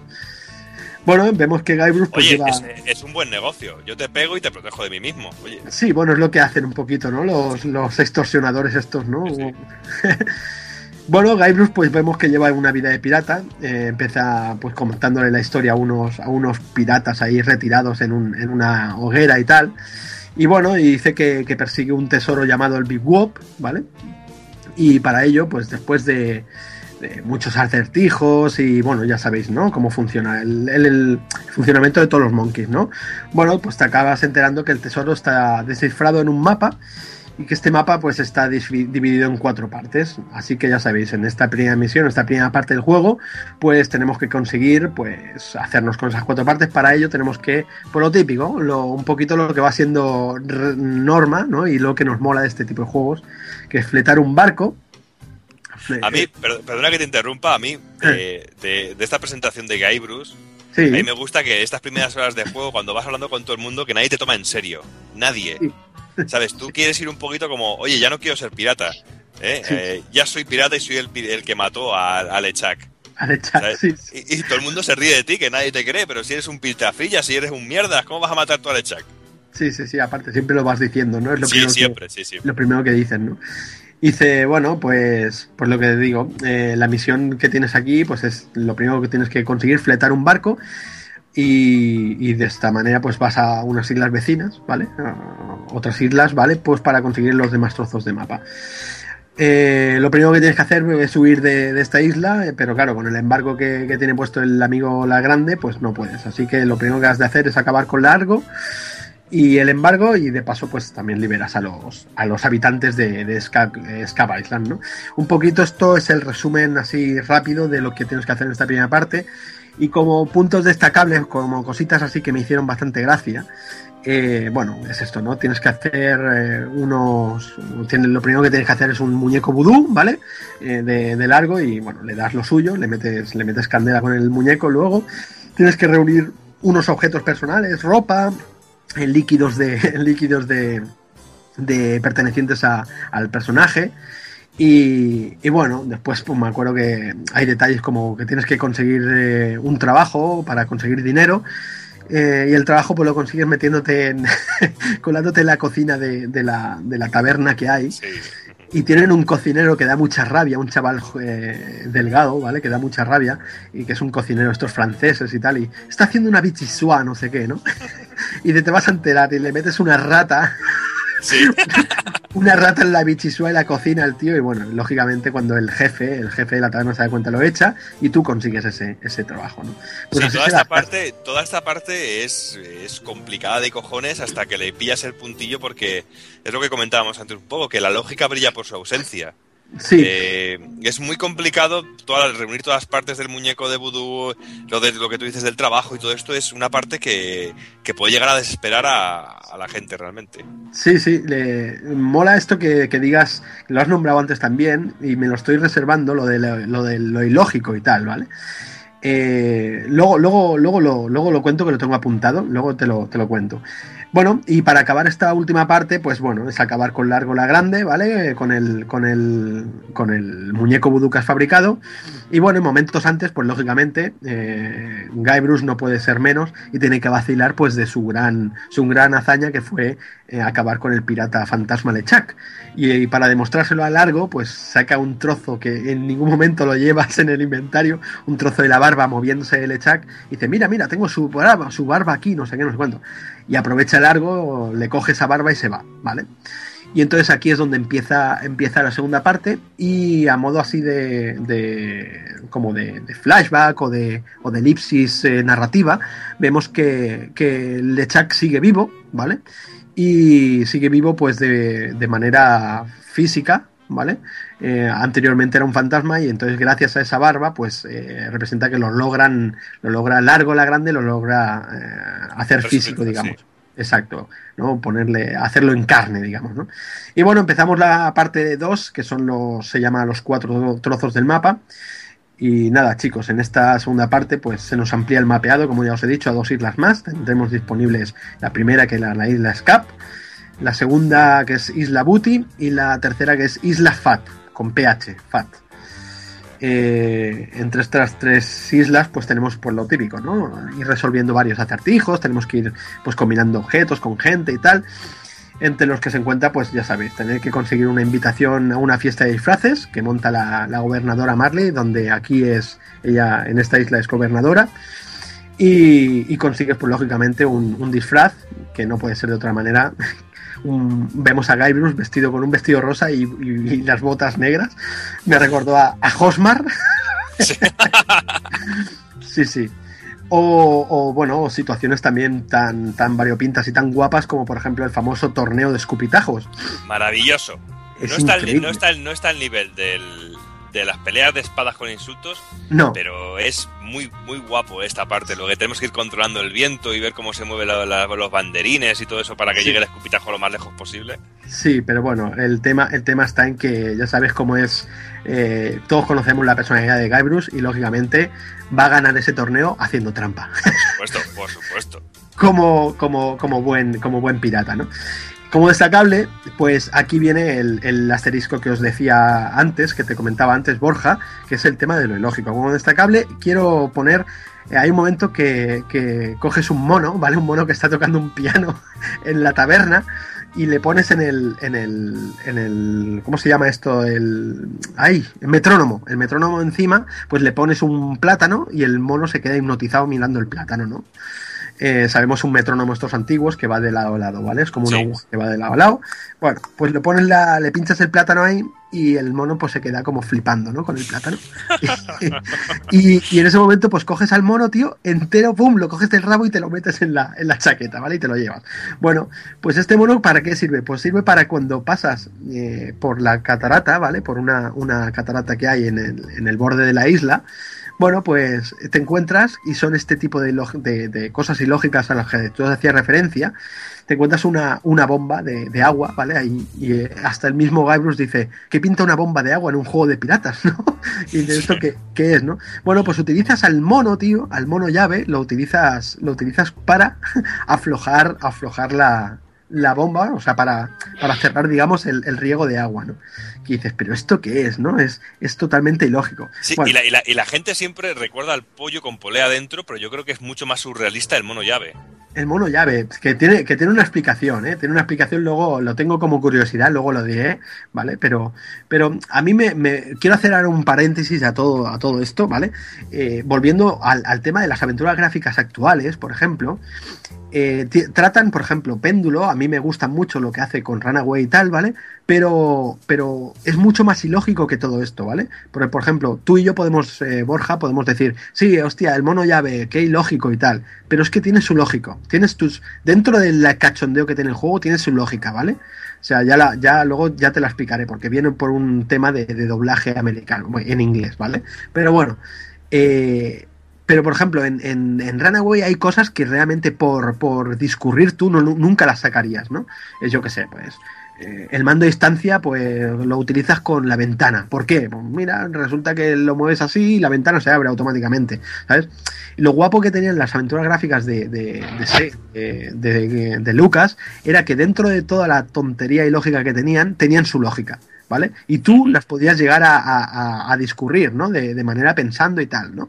Claro, pero cuando te hablaba de, de absurdo e ilógico, es ilógico, pero dentro del contexto Exacto, del- de, la, pro- de propia Lucas, conociendo bien la estética, tiene su propia lógica. Exacto, exacto. Es como cuando, cuando- entras- como cuando te enfrentas a una película estilo Top Secret Exacto, o esto, que es, un- es algo absurdo, pero dentro del contexto de la estética tiene su propia lógica. Exacto, es a donde voy yo, Borja, ¿vale? Que, que dentro del universo de, Monkey Island, pues tiene su lógica. Sí, claro, un mono con po- hay un pollo con polea adentro, joder, de toda la vida, ¿no?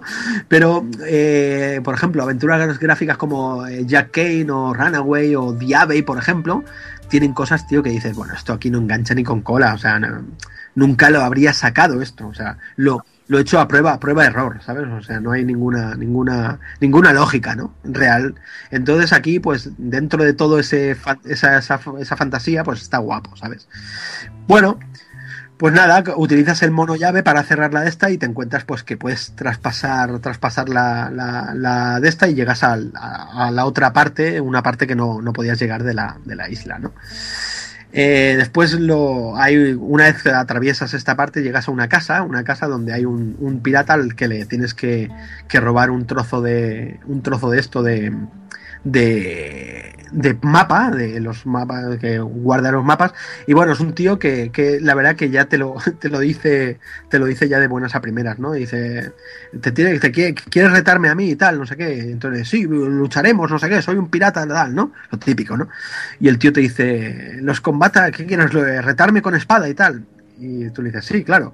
Y dice, los combates con espada son para mariquitas, son para afeminados. Y dice, los piratas de verdad se retan a ver quién bebe más. Joder, tío, qué grande, ¿no? Eh, de esta manera ya un poquito ya, ya vemos ha- hacia dónde va esta, esta segunda parte, ¿no? Es, es, es genial, ¿no? Y bueno, y, y como otro, otro detalle de esta parte, pues eh, quiero señalar el final, el final de la parte, de, de esta segunda parte, que bueno, sales de la, sales de la, de la consulta, digamos, de la mujer del vudú, de la Lady Voodoo esta, ¿vale? Y te encuentras con una caja, una caja de, uno, de eh, destino, la fortaleza de Lechak, no sé qué. Y dices, bueno, pues me meto dentro, ¿no? Entonces aparecen unos mensajeros en plan MRV, en plan, ¿sabes? UPS, y cogen esta, esta caja y bueno, se la llevan a la, a la fortaleza de Chuck, ¿no? Y es la manera que tienes de viajar a la, a, la fortaleza de Chuck, que es, es como se llama la, la siguiente parte, ¿no? Que es la parte 3 y se llama así, la fortaleza de Chuck. Y bueno, aquí vemos que al final de la segunda parte han secuestrado a, a tu amigo Wally, que es el tipo que se dedica, que ya lo conocimos en, en el... eh, bueno, no, se dedica al principio de la, juego, pues se dedica a hacer, ¿cómo se llaman estos? Cartógrafos, ¿vale? A hacer mapas y todo esto, ¿vale? Bueno, pues eh, Largo la Grande, cuando consigue, cuando Lechak le pega una bronca a Largo la Grande diciéndole que ha conseguido, que se ha enterado de que Guybrush tiene los cuatro mapas y tal, los cuatro todos del mapa, y bueno, y secuestran a, secuestran a Wally porque saben que es el que le va a hacer el mapa, ¿no? Y bueno, aquí pues eh, la, la misión que tenemos es esa, es liberar a Wally y resolviendo un laberinto, pues eh, gracias a, a una visión que tienes en la segunda parte, una visión donde salen tus padres zombies, los padres de Guybrush bailando.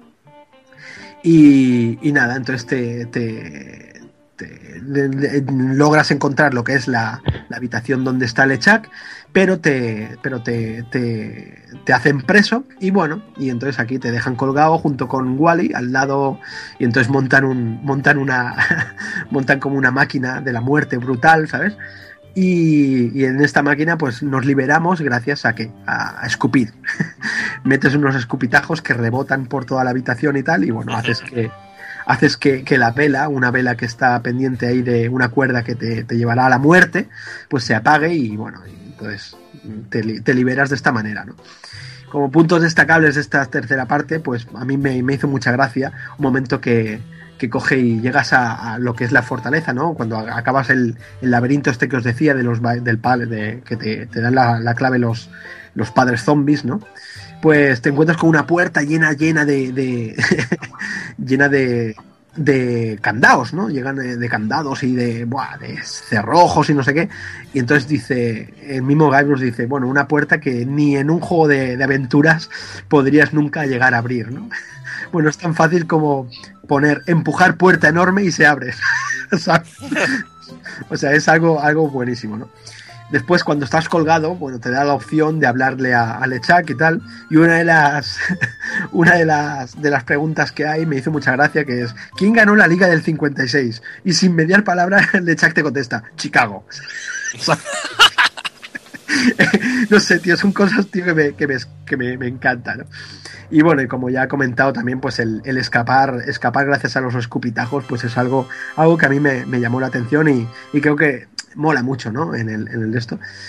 Bueno, pues ya llegamos a la parte, a la parte cuarta, porque en una de las, cuando, bueno, cuando, cuando logras escapar de la máquina esta, que te escapas por un sitio y se, se queda todo a oscuras y apareces pues en un, en una, en una de esta, en una, en una habitación llena de dinamita y bueno, no se te ocurre otra cosa que abrir una, una cerilla y lógicamente pues sales volando y entonces entramos en la, en la cuarta en la cuarta parte que se llama Isla Dinky donde empezamos volando boom, y llegas a la isla, esta isla donde, donde supuestamente está escondido el Big Wop y nada más y nada más en, en llegar nos encontramos con Herman Toothroat, ¿vale? ¿Cómo no?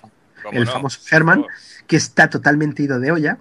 Dice que está en esa isla solo, ¿vale? Haciendo, haciendo, eh, eh, dando clases de psicología. Entonces, sí, hay un momento que tú le dices, pero ¿qué, qué alumnos tienes? ¿Quiénes son tus alumnos? Dice, no, todavía no han llegado, ¿sabes? O sea, está totalmente ido de la puta cabeza, vamos. Bueno, aquí tenemos que resolver un laberinto por una jungla, ¿vale? Por la jungla, dándole galletas a un loro. Tenemos que, que fabricar las galletas metiéndole agua, quitándole sal al agua y tal. Y bueno, conseguimos unas dinamitas por el camino también. Hasta que encontramos, bueno, de- llegamos ya a la X. Y que ya sabemos que la X siempre marca el lugar, ¿no? Siempre. Básico, para cualquier pirata. Exacto. Y entonces, bueno, metemos, cavamos y tal, metemos la dinamita en el agujero porque, porque te dice que encuentras eso, te encuentras eh, con, con, eh, cemento y entonces metes la dinamita, explota y bueno, y volvemos al momento del inicio, ¿vale? Aquí digamos que volvemos al tiempo real, ¿vale? Y es donde enlaza la, la secuencia con, con la primera secuencia que era cuando estábamos colgando de- del de esto, con el tesoro, hablando con, con Elaine, ¿no? Y nada, de esta, de esta parte lo más, lo más, lo más destacable que, que- que he querido destacar, ¿no? nunca mejor dicho, es que si te pones a hablar con Herman, te hizo un acertijo que es increíble, ¿sabes? Eh, yo me, me descojonaba el acertijo de Herman, que te viene a decir que si un árbol se cae de- desde un acantilado, no sé qué, ¿de qué color es este árbol? Bueno, tío, pues te salen infinidad de colores. Magenta, lila, no sé qué. No, no, no. El tío te dice que no a todo, ¿vale? Bueno, yo al final el juego me lo, me lo acabé y el acertijo nunca sabes cuál era la, la de esta, ¿no? Después, eh, otro de, lo- de los guiños que he querido destacar es el momento este que tú has comentado también, que está presente en el, en el Monkey Island 1, que por el, por el, por la jungla, cuando estás haciendo el laberinto, pues te encuentras un teléfono, un teléfono en una, en un desto, ¿no? Entonces, bueno, utilizas el teléfono y el tío marca un, número de teléfono 908, no sé qué, no sé cuánto, y bueno, y, los cuatro últimos dígitos son E, D, I, Jedi, ¿sabes? Son guiños a, Lucas, ¿no? Lógicamente, y bueno, aparece un tío, aparece un tío que representa que es del, de la hotline, de- del servicio de ayuda de, Lucas, que no te, no te ayuda para nada. Y dice, ¿cómo salgo de aquí, de la jungla? Estoy perdido. Y dice, simplemente tienes que salir de la pantalla y ya está, ¿no? Y sales de la pantalla y estás otra vez en el principio, ¿no? O sea, es brutal, ¿no? Bueno, pues también otro momento guapo de esta parte es cuando encuentras la X, ¿no? Que es donde está el, tesoro escondido. Y entonces te aparece el cabrón de Herman Toothroat, ¿no? Y te dice, hombre, lo has encontrado. Dice, ¿por qué no has utilizado el atajo? Dice, ¿qué atajo? Gira la esquina y estás otra vez en el principio de la pantalla, ¿no? De, la isla. Y entonces a partir de entonces siempre en esa isla, o sea, te vas por, por ese lado de la pantalla y ya digamos que llegas directamente al, al, al tesoro, ¿no? Es buenísimo. Después, eh, bueno, eh, como habíamos dicho al principio, de que, de que, de que de esto, de que habrían spoilers, pues nos enteramos de que el Big Book es el, el tesoro de- del abuelo de Lane Marley. Y, bueno, vamos desarrollando, vamos investigando y descubriendo cosas de, de la familia Marley y tal, que, son bastante interesantes, luego, luego ya os contaré, ¿no? Y bueno, en el momento este que se, que se desprende, que, que- se desprende la- el suelo y, entramos y desciende la, gobernadora, ¿no? Y empieza el diálogo. Eh, lanzas una, una cuerda, ¿vale? Lanzas una cuerda para atarte al de esto y como guiño también a, la saga de, Indiana Jones, pues escuchamos una melodía, que es la famosa melodía de Indiana Jones, ¿no? La de te, tere, te, te, tere, ¿no? Pero te acabas cayendo y la, y la melodía cambia, ¿no? Te, tere, te, tere, está, está muy bien, no se me ha hecho mucha gracia a mí ese trozo, ¿no? Bueno, entonces, pues nada, te caes, rompes el suelo, digamos, se rompe el, el- tesoro, famoso tesoro Big Wop, ¿vale? Y entramos en la parte final, que no tiene nombre, ¿vale? La parte final es un duelo con Lechak, ¿vale? Estás como en unos, unos laberintos, en unos eh, pasillos eh, debajo de la isla. Y, y bueno, mientras eh, combates con Lechak, mientras Lechak saca un muñeco vudú, te empieza a pinchar, te empieza a pinchar y tal, y cada vez que te pincha, eh, te dice que te va a llevar a una, una, una dimensión eh, eh, paralela donde encontrarás muerte y destrucción, no sé qué, no sé y lo único que haces cada vez que te pincha te envía a otra parte del mapeado, de, ahí del, del, del conglomerado este de túneles. Bueno, totalmente te lleva a la sala de al lado, ¿no? es buenísimo, ¿no? Y, y nada, entonces tienes que la misión en esta parte final que es hacer un muñeco, reunir pues los ingredientes del principio, ¿no? Un trozo de ropa, un trozo de líquido de él, un trozo de, de sus antepasados y bueno. Entonces bueno, hay un momento pues que, que Lechak te, te dice, ojo que va un pedazo de spoiler, Lechak te dice que es su, eh, que él es su, es tu hermano, ¿no? Aquí me recuerdo un poquito a Star Wars, ¿sabes? El yo soy tu padre, pues Sí, sí, sí. Pues aquí un poquito el yo soy tu hermano, ¿no? Y bueno, Guybrush se queda bastante hecho polvo. Entonces nada, luego encuentras, encuentras unos, unos esqueletos que sabes que son los padres y tal, tus padres, ¿no? Que están allí muertos. Y nada, y, entonces pues gracias a eso pues eh, logras hacer pues los huesos de un antepasado pues utilizas los mismos de tus padres y tal. Y bueno, y, al final pues eh, haces el, el muñeco vudú, le das candela, le metes candela de esto y bueno, y lo, lo destripas, ¿no? Le, arrancas una, una pierna y se queda hecho polvo, ¿no? Y entonces cuando, cuando te quita la. te- le quitas la máscara, como en Star Wars, ¿vale? Es un guiño totalmente Star Wars. Le quitas la máscara y dice, hostia, eres Chucky, eres mi hermano, no sé qué, no sé cuánto, ¿no? Y bueno, aparece un tío, como, como un, un de esto, un, alguien de mantenimiento y tal, y dice, eh, chicos, no podéis estar aquí, no sé qué. Y aquí viene el final, el famoso final de, del Monkey Island 2, que tanto, tanto ha dado que hablar, ¿no? Que es el, el- final este que de repente vemos a, un Guybrush y un Guybrush y un Chucky eh, como si fuesen niños saliendo de un parque de atracciones, ¿vale? Llamado el Big Wop y, los padres, los padres que has visto anteriormente, pues buscándote, eh, ¿dónde os habéis metido? No os vais a ir, tal, no sé qué, no sé cuánto. Venga, vamos a no sé qué atracción y tal. Y bueno, entonces cuando desaparecen, van de la pantalla, Chucky que se queda al final mira la pantalla y le brillan los ojos rojos y tal, y brillan y tal, ¿no? Entonces, pues al principio te da a entender pues que todo ha sido, todo, digamos, la, el Monkey Island, la saga entera, hasta aquí, ha sido pues un pues como un, un sueño o ha sido como un, ¿no? una fantasía de, de dos niños, ¿no? Pero después de los créditos vemos a Elaine, ¿vale? Que esto es el punto destacable que, que iba a hacer. Vemos a Elaine eh, que está esperándole arriba, arriba de, la cuerda, ¿vale? Digamos, está esperándole y dice, ostras, eh, sí que tarda, sí que tarda Guybrush, no sé qué. A ver si, a ver si eh, Lechak le ha echado uno de sus hechizos y tal. Y vemos la palabra hechizo, la vemos en mayúscula escrita, ¿no? Y bueno, y acaba el juego, ¿no? Entonces, eh, la conclusión mía, luego me molaría que, que si la recordáis, eh, tanto Alex como, como Borja, como, como Jordi, si lo recordáis, me molaría saber que si llegáis a esa conclusión también. Yo llego a la conclusión de que se trata de que Lechak le ha echado un hechizo, lo ha hechizado a, a Guybrush y bueno, y lo que vemos de los niños pues eh, no forma parte más que del hechizo que le ha, que le ha hecho. ¿no?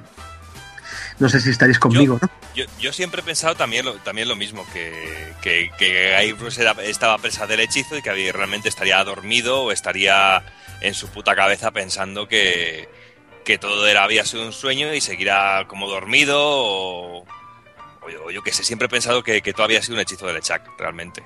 Uh -huh. Aunque también yo creo que, aunque yo creo que también la gracia es eso, dejarte un final un poquito así confuso, también para que tengas ese, ese regustillo el juego de que tengas que estar pensando todo el tiempo en él. Dejarte yeah. también un poco de libertad para que tú puedas pensar que las dos posibilidades pueden ser válidas realmente. Sí, sí, sí. Alex. No, que yo estoy también de acuerdo con vosotros. Y yo es que personalmente Lechak siempre ha sido uno de mis villanos favoritos de los videojuegos. Totalmente. Y, sí, sí. y yo pi pienso con este final de, oh, es un hechizo y tal, pues que en el fondo ha ganado Lechak y se acaba de cepillar no cepillar porque luego ya vemos que la saga continúa, pero sí digamos que ha, que ha vencido a, a Guybrush. Sí, sí, sí. Totalmente, yo estoy contigo totalmente, porque como os he dicho, Elaine, ¿vale? Eh, dice eso, dice, a ver si Lechak le ha echado un hechizo. Yo sé, os he puntualizado la palabra hechizo en mayúscula, porque es tal y como sale en el juego. Sale en mayúscula porque si lo traducimos en inglés, hechizo es curse, es curse, ¿vale? Y el siguiente juego, el tercero, es The Curse of Monkey Island, la, la, la, bueno, la maldición de Monkey Island. Entonces yo creo, no sé, ¿eh? esto ya son, son paranoias mías, pero podría ser de que esto ya fuese un guiño a que habría en mente una tercera parte que se llamase The Curse of Monkey Island. No sé, ¿estáis conmigo o qué? ¿Qué os parece mi, mi teoría, mi conjetura? bueno, sí, puede ser bastante, es bastante lógica realmente. Uh -huh. Pero por eso mismo también pienso que los títulos que vienen a posteriori eh, y poco tendrían que ver realmente. Yo creo que ya esa teoría tuya realmente no la tomaron al pie de la letra. No, realmente exacto. fueron por otro lado completamente diferente, pero sí creo que en un momento podría haber uh, una idea de seguir la misma línea de Monkey Island 1 y 2 para continuar con una tercera parte. Sí, sí, sí. ¿Por qué, ¿Por qué razones se pararía eso? Pues seguramente porque empezaron a salir otras aventuras gráficas y lo dejaron apartado de un lado totalmente. Sí, se dedicaron, bueno, también coincidió de que Ron Gilbert dejó la compañía ya después de este, entonces pues eh, Tim Schafer y, y, y, Dave Grossman pues no, no querían seguir supongo con la saga, sino era con, digamos, con los tres, las tres cabezas pensantes, ¿no? Y bueno, y ya te digo, otros mm, otro, otro, bueno personajes por ejemplo de, de, aquí del Monkey Island 2 pues mm, tenemos a Guybrush vale como no y aquí quiero puntualizar de que vemos que Guybrush eh, la personalidad de Guybrush eh, es mucho más madura mucho más, más, que cambia no es lo que hablabas tú Borja al principio de que vemos la evolución de los personajes incluso no en, entre el 1 y el 2 no claro porque si es una, ya como tiene pasta pues ya se supone que es un tío más instruido es un tío más Exacto. leído es más estudioso Sí, no, y... que quiere ir de fucker y. Eso es. y no puede, pasan tarde como. Eso, eh, fíjate, Alex iba de fucker que nos metemos en la, en la, biblioteca, ¿vale? Y cuando pasamos por, por la G de Guybrush, ¿vale? Todos los, los, libros que encontramos es cómo derroté a, a Lechak, cómo hice volar a Lechak, cuándo hice volar a Lechak, ¿sabes? Todo es lo mismo, ¿no? Es sí, pero es lo que decía Alex, que tiene esa actitud un poco de prepotencia, de que yo he estudiado, yo soy muy leído. Es como el típico que estudia una carrera y luego eh, lleva, lleva uno o dos años y luego se cree que puede la, dar lecciones a todo el mundo.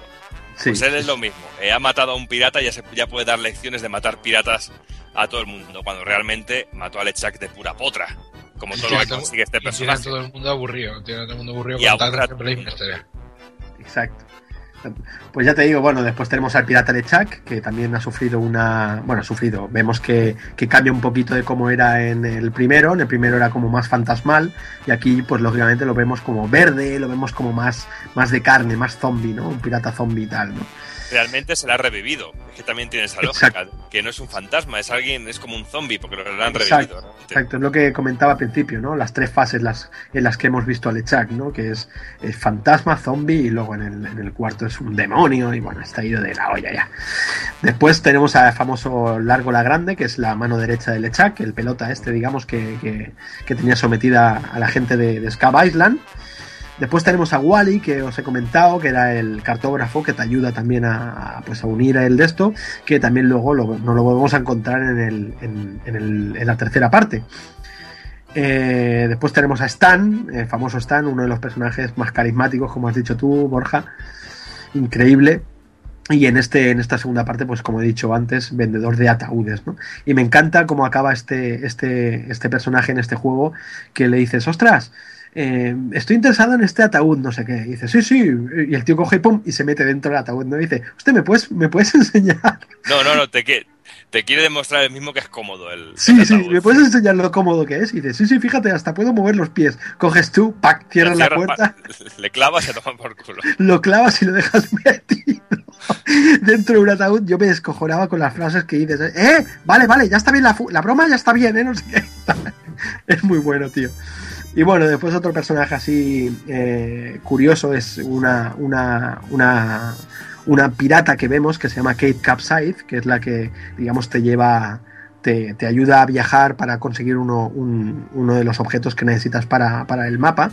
Que bueno, que al final también le, le, robas, ¿vale? Le haces, bueno, una jugarreta estas que haces que la detengan, ¿no? Y tal, metes una, una foto suya en un, en un, un póster que hay en la calle de buscando y tal. Y bueno, ya te digo.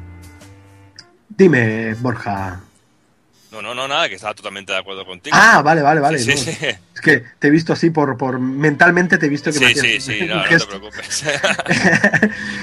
bueno, me, estoy después... con, me estoy conteniendo para dejarte hablar porque también, sabes, que estás diciendo, pero no voy, a, no voy a repetir lo mismo que tú, sabes, es que es puro amor por este juego. Ya te digo. Y nada, como novedades dentro del aspecto técnico de este juego, pues bueno, era lo que has comentado al principio, hemos comentado al principio, Steve Purcell se dedicó pues al tema del diseño, aquí lo vemos mucho más detallado, unos gráficos mucho mejorados y tal. También vemos que está detrás de este juego, está prácticamente todo el equipo de, del primero, por lo tanto es sinónimo de garantía, sinónimo de calidad. Y como novedad, pues vemos la implantación de, un, de, un, de, una cosa que se llama iMuse, ¿vale? Que es un sistema musical que hace que las músicas y, sea, bueno, mmm, vayan más, más acorde con la, con la acción que hay y que entre escena y escena pues hay unas transiciones muy suaves y tal. Y bueno, tanto este Imuse o Imuse y el Scum pues se convirtieron en estándar para, para, todos los demás juegos que llegaron, ¿vale? Más tarde eh, dentro de la compañía de Lucas. Y bueno, y más o menos pues yo no sé si queréis aportar algo más de este Monkey Island 2. Pues no, un poco lo que comentábamos al principio de que hay eh, a mí siempre que me preguntan cuál te gusta más o a mí me gusta más el 2, a mí me gusta el 1, yo me, me es imposible de, decantarme por uno de los dos porque yo siempre he visto una continuidad en el 1 y el 2 que lo veo como parte de un mismo juego. Sí, sí, sí, sí, totalmente ¿Sabes? de acuerdo, tío. Yo destacaría eso, que realmente es, para mí es un juego. Realmente estos dos son un juego. Uh -huh. Y por eso bueno. ahora, por eso ahora también vamos a comentar un poquito, o vas a empezar a comentarte un poquillo, el resto de juegos de la saga, cómo continúa la saga, quizá con un bajón de nivel bastante grande, sí, dejan, sí. dejando de lado totalmente eh, lo que serían Monkey Island 1 y 2. Quizá el primer juego que vino después de Monkey Island sea algo salvable, pero ya lo que vino después, sobre todo con la parte de Telltales, que hablaré yo un poquillo de ella, realmente sí. cambió, cambiaron muchísimo las mecánicas y las tornas, pero bueno, no, te, no, no, te, no me enrollo más y te dejo a ti que hables un poquito de este sí. de Curse of Monkey Bueno, fíjate, fíjate dándote, dándote la razón a esto que dices, tío. O sea, el mismísimo Ron Gilbert en entrevistas que ha hecho hace poco, ¿vale? Él dice que, que él por, por de esto, por, o sea, por él, para él su, la saga Monkey Island empieza en el 1 y acaba en el 2. O sea, reniega totalmente a lo demás, a lo demás, a lo demás que ha hecho, que, que se ha hecho, ¿no? Pero bueno, el siguiente título era The Cures of Monkey Island, como he comentado, ¿vale? La maldición de Monkey Island. Y bueno, en este tercer título, pues tenemos un, un cambio, un cambio en la clásica mecánica del point and click típico, ¿vale?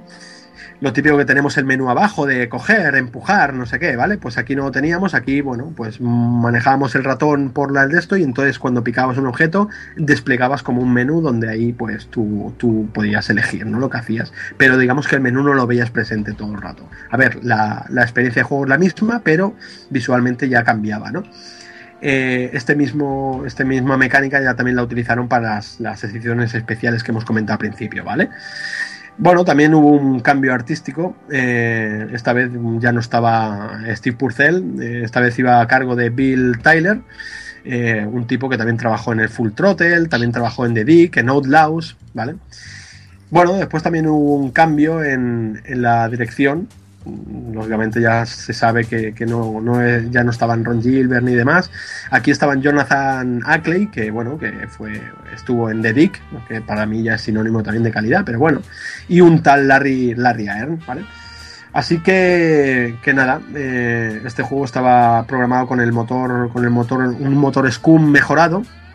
Eh, y bueno, eh, la verdad que, no tenía ya te digo, no tenía nada, nada que ver con el equipo que idearon tanto el 1 como el 2, ¿vale? Aquí la gente, ya se nota, Así que bueno, empezamos con un Guy Bruce en medio del océano, flotando en un coche de feria, un coche de feria, sin explicarnos nada, nada del desenlace del final del 2, ¿vale? Ni cómo ha llegado ahí, ni el secreto del Big Bob, no sabemos nada del Big Bob, no sabemos nada de cómo salieron de ahí, ni nada, ¿no?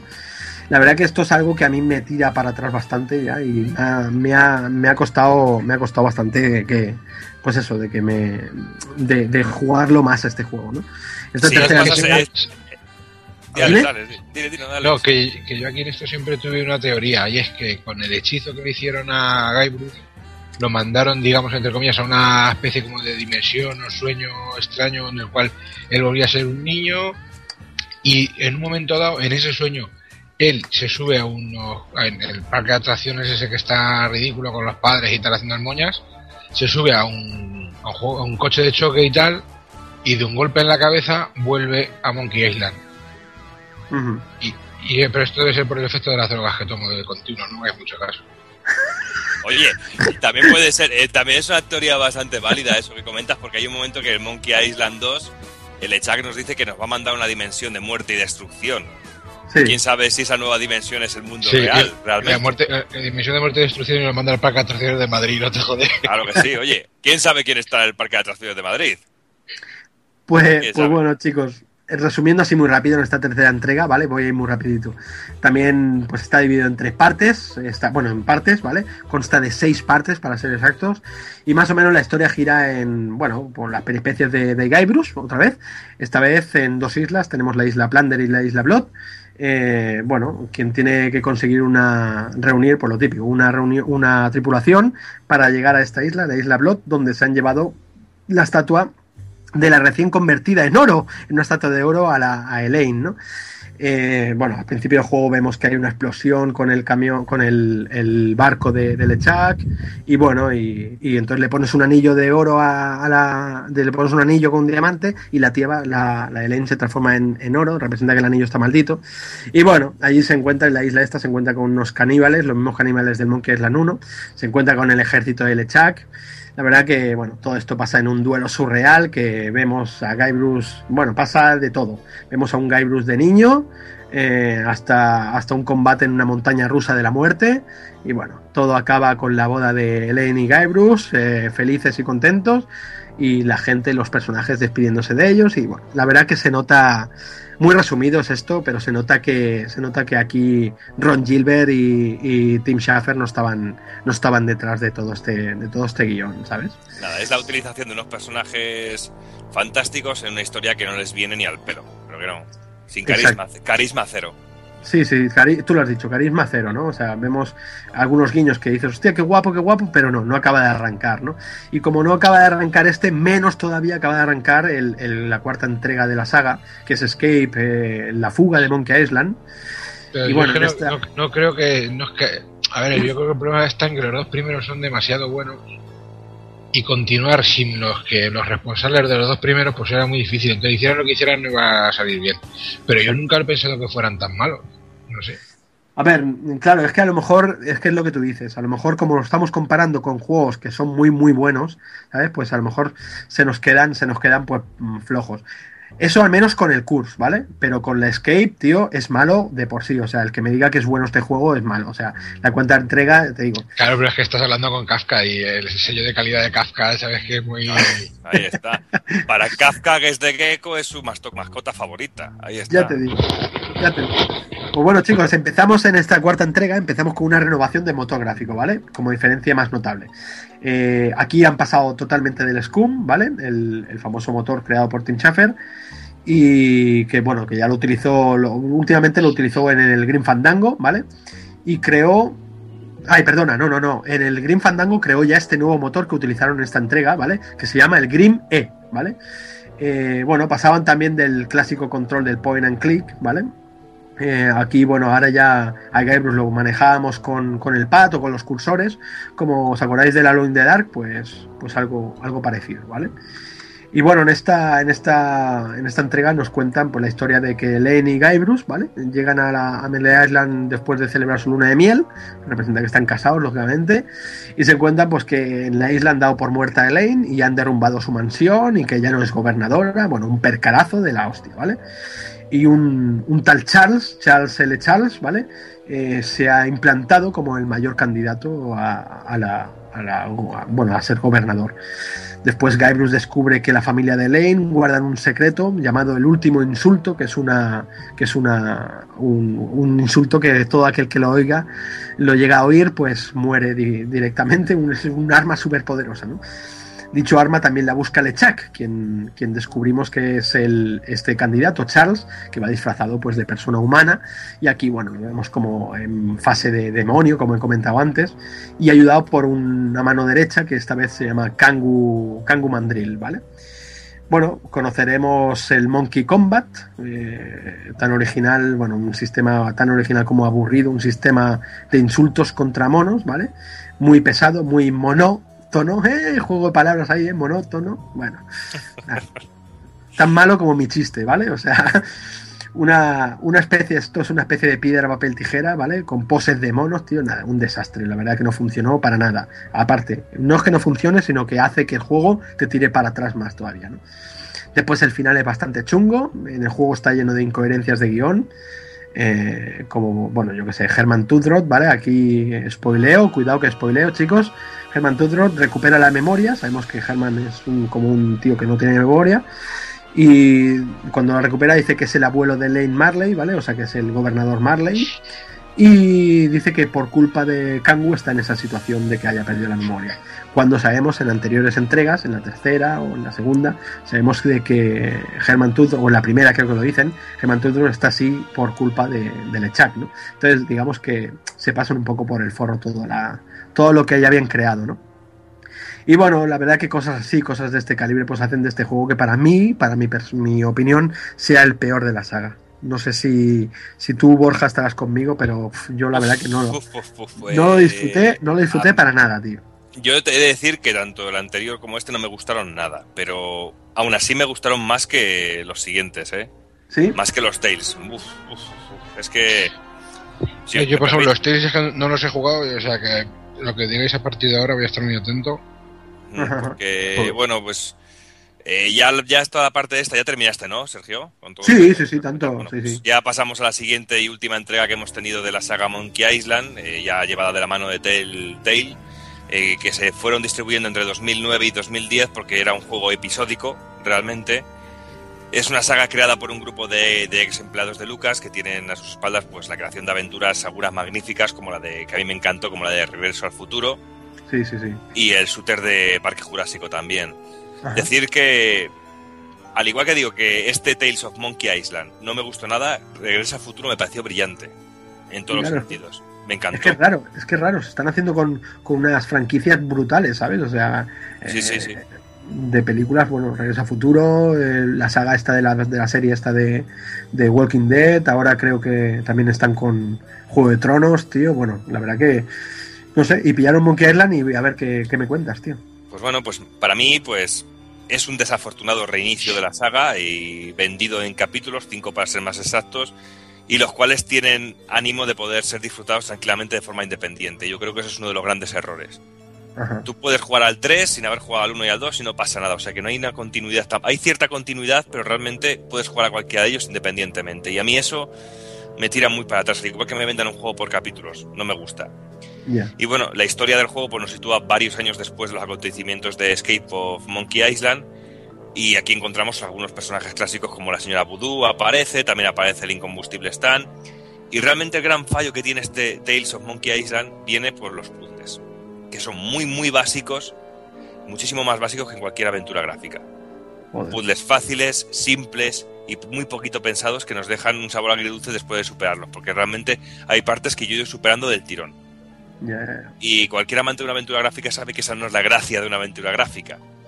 Es lo que comentábamos antes al principio, eso de que haya un botón realmente de que te diga la solución o que te resalte en dorado. Eso es, exacto. Eso no mola. Es que aquí no No. hace falta ni eso porque realmente los puzzles son totalmente lógicos. Ya, ya, ya.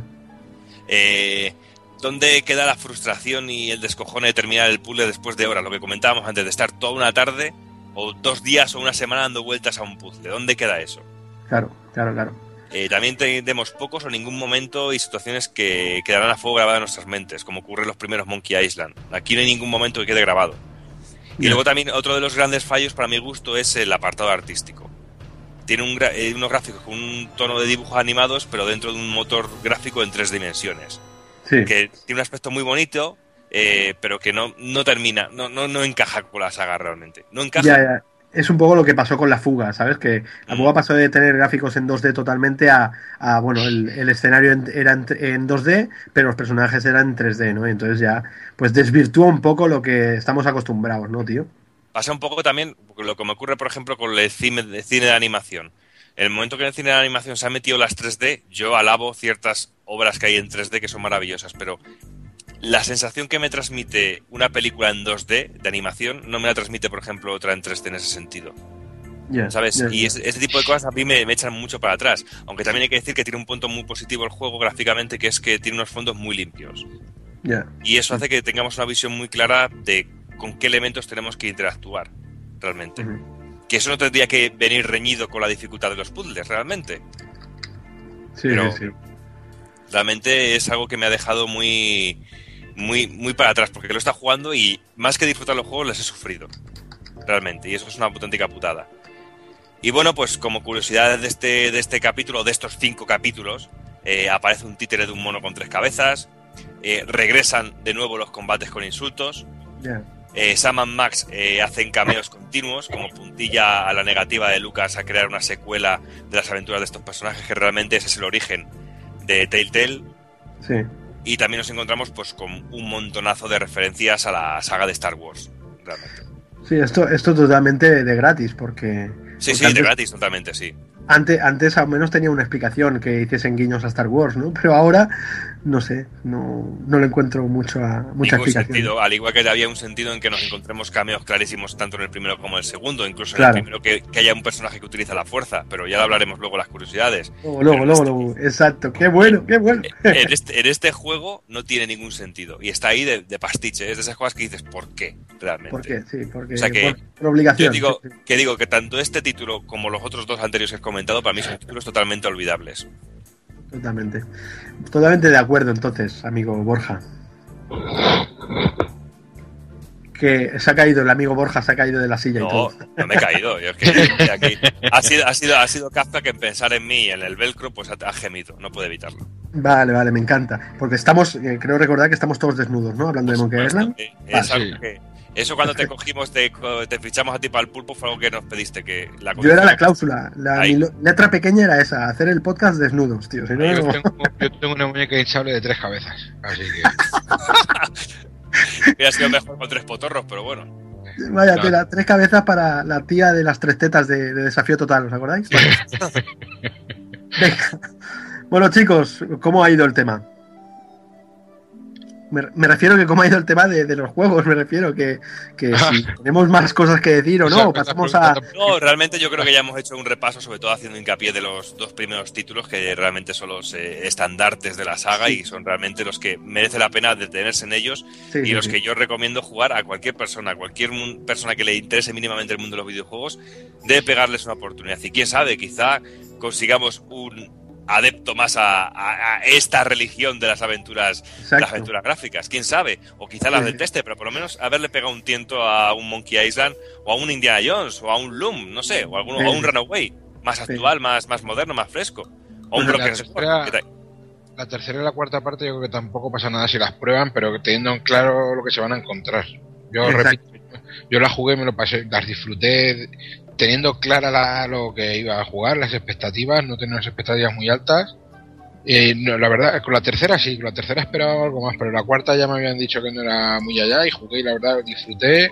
Es más cortita, si no recuerdo mal, Mm. se acaba antes y entonces si te gustan las dos primeras y quieres un poquito más de humor irreverente yo creo que están bastante bien eso sí no se acercan ni por asomo a las dos primeras Ya, ya, ya. Yo al menos, yo os digo, me lo estoy pasando bomba, así que espero que todos los demás eh, oyentes se lo estén pasando como nosotros. ¿Qué más? Pues nada, yo como siempre vamos a ir ya cerrando con las curiosidades y empezamos con una que explica que el grog existió de verdad y se debe al almirante inglés Edward Vernon, a quien sus subordinados la apodaban el All Grog. Y Vernon em- emitió una orden por la cual el ron debía ser rebajado con agua bajo la vigilancia de un oficial y de los marineros gozarían de dos raciones al día. Para mejorar el sabor de estos le añadieron azúcar y lima dando origen al grog. Toma ya, qué guay. Pues yo tengo una curiosidad del Monkey Island 2, el momento aquel que os he comentado de la máquina de la muerte, que, que bueno, eh, LeChuck monta una máquina y tal, ahí que si rebota la, la de esta, rebotará la, pues, la bola, saldrá un escudo, no sé qué. Bueno, pues si los dejamos un rato colgados a Guy, Bruce y a Wally, ahí colgando, bueno, la pantalla se pone, se pone en negra, ¿vale? Y representa pues que, que mueres, ¿vale? Que mueren.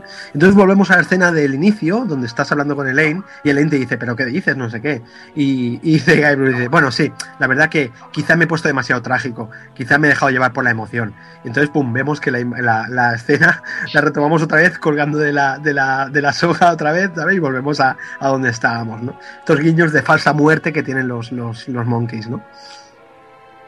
pues yo ya que habéis hablado del, del grog yo como aunque no lo creáis tengo estudios eh, tengo estudios soy un poco borracha no lo sé muy bien pero me va mucho esto de la costelería pues el, el grog eh, realmente no es una bebida corrosiva como habéis dicho, eh, se, me, se hacía mezclándolo con agua y tal, y azúcar y tal, pero es una receta que ha cambiado mucho a lo largo de la historia y hay muchas recetas, hay algunas que incluso eh, dicen que se tiene que beber caliente, con miel, así que no hay una receta específica para, para esto, ¿vale?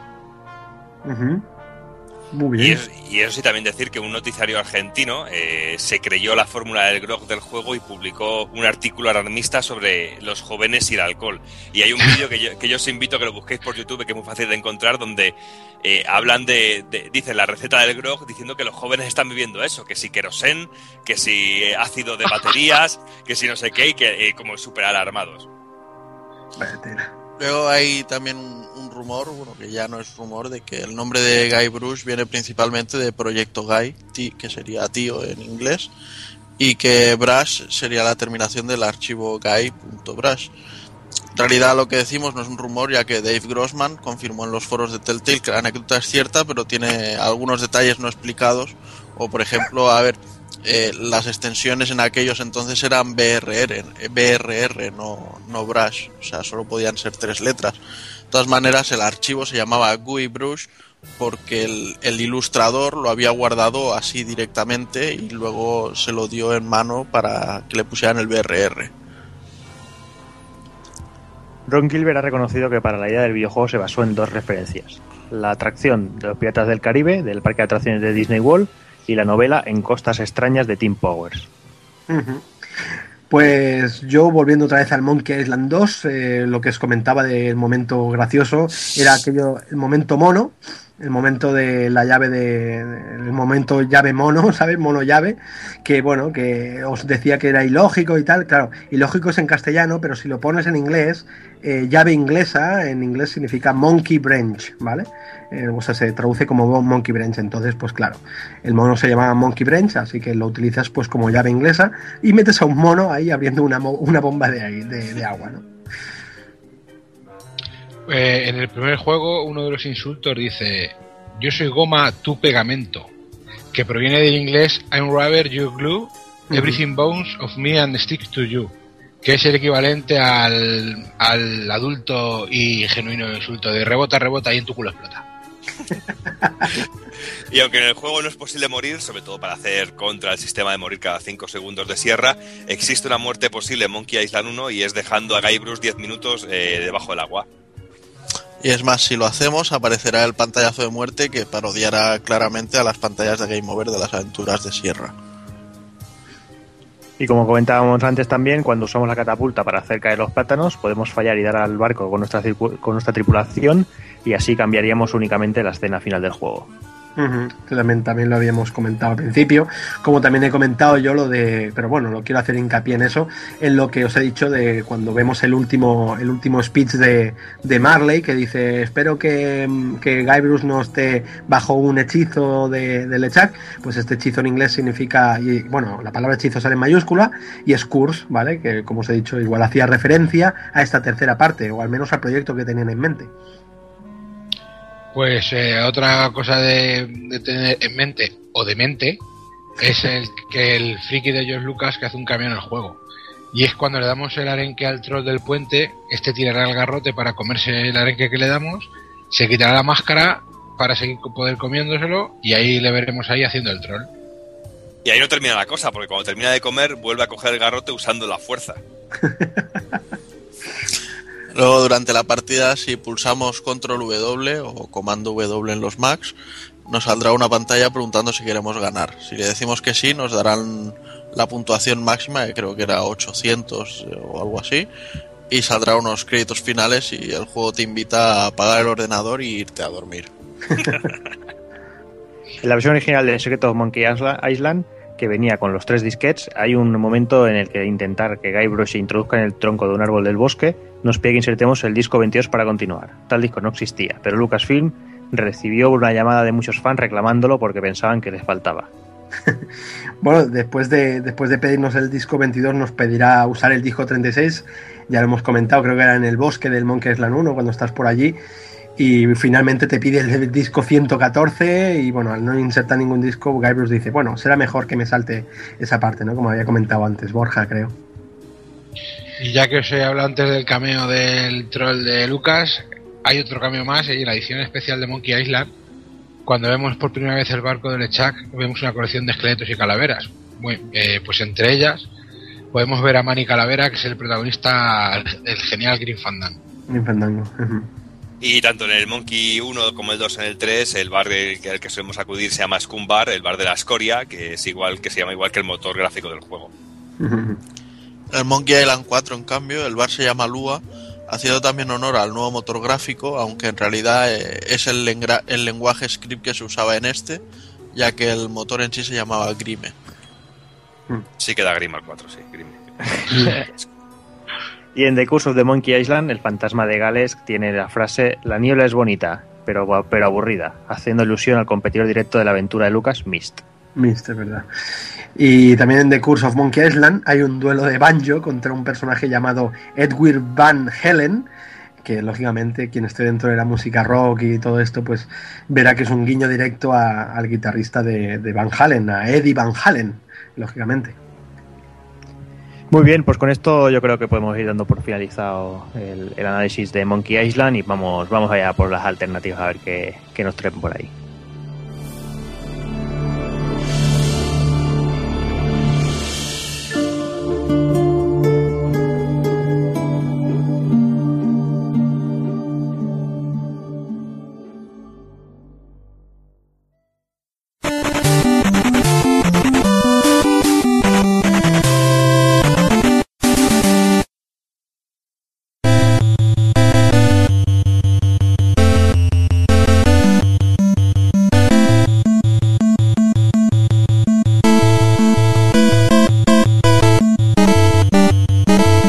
Y vamos ya con las alternativas. Vamos a empezar con el señor Kafka. Y como si ya sabes, un minutito para defender una alternativa. Y ese minutito empieza ya. Pues aprovechando que estamos hablando de aventuras gráficas y de humor irreverente, no puedo dejar de recordaros que las PlayStation 3 son compatibles con los juegos de PlayStation 1 y tenemos unas dos aventuras gráficas cojonudas ambientadas en el mundo disco, en el Discworld, la de las aventuras de Chris Wayne del Sir Terry Pratchett, que son geniales, y luego hay una tercera que se llama Discworld Noir, que aunque no está tan bien, también es bastante divertida. Son aventuras gráficas eh, como de estas, eh, estas estamos hablando esta noche, cojonudas, muy divertidas y que nadie se las debería de perder. Ah, Ay, ¿Ya? Pues te ha sobrado 25 segundos. tío, pues es que para que no tengo que decir nada más, son unos juegos de puta madre y que todo el mundo debe jugar y leerse todos los libros. Ir a la escuela, ser buenos, niños, comeros toda la cena antes de ir a acostar, lavaros las manos y detrás de las orejas. Ahí Y no hacer ahora pajas. No, eso sí, eso sí que hay que educar al cuerpo, porque el cuerpo no sabe, hay que educarlo. Muy bien. Bueno, estar Vamos. educado el Kafka. Ahí está. Vamos con Doki. Tu minuto empieza ya. Bueno, pues yo hablando de un género que me encanta y que me vuelve loco, y voy a hacer un poquito, irme a la competencia, y si antes hablábamos de Lucas, pues yo voy a hablar de un juego de Cocktail Vision, distribuido por Sierra, la gran enemiga de Lucas en este caso, y hablo de una saga que empezó en 1991 y que a mí me encanta, que se llama Goblins. Un pedazo de, saga que es una aventura gráfica, mezcla con puzzles, aunque tiene casi más de puzzles que de aventura gráfica, pero a mí me vuelve loca, loco y es una aventura de puzzles en la cual controlamos a diferentes goblins que tienen diferentes habilidades y la primera parte pues yo recuerdo que podemos controlar a Opus que es un personaje muy débil pero que puede combinar objetos y transportarlos. Eh, tam- también podemos controlar a Asgard que es muy fuerte y puede trepar y dar puñetazos y a Ignatius que tiene poderes mágicos eh, Goblins ya llegó un momento en que perdió muchísimo, sobre todo con la parte que fue Goblins Quest, donde metió lógicamente Sierra mano eh, para asemejarlo un poquito a sus sagas de King Quest. Pero bueno, unos juegazos. Goblins, no olvidéis, de Cocktail Vision. Tiempo. Ahí, siempre clavándolo, ¿eh? está ahí. Siempre rozando ahí el larguero. Ahí, ahí. Bien hecho, bien hecho. Bueno, vamos con. Sergio. Vamos. Venga, tu minutillo empieza ya. Pues yo os quiero, yo me voy a lo fácil, yo creo que ya es de suponer que eh, la alternativa no es otra que Runaway, tanto el 1 como el 2 como el 3, me da igual. Eh, ¿Por qué os recomiendo este Runaway? Porque creo que es el relevo generacional perfecto para, para la, esencia de Lucas. Eh, porque los gráficos de Runaway son impresionantes, porque el doblaje de Runaway es buenísimo, porque el carisma de los personajes está muy bien llevado, recuerda incluso al carisma de, personajes como Guybrush, como LeChuck, y no sé más, no sé más, por, porque Gina, que es la protagonista, está buenísima y me pone más burro, me pone berraco, ¿sabes? Eh, y poca cosa más, que juguéis a los Runaway, que también merecen mucho, mucho la pena. Muy bien, tiempo. Tan solo hay 10 segundillos. Y el segundillo. Bueno, Takoku, no sé si, si te animas o no te animas.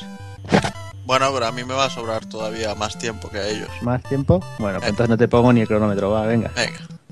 Pues yo, como no he jugado prácticamente a ninguna aventura gráfica y la única que recuerdo haber jugado es el Panic in Las Vegas del MSX, y hacía un eufemismo tan claro y una metáfora tan limpia a que te atracaba un ladrón y tenías que darle un chorizo, pues ya con ese ya me quedo.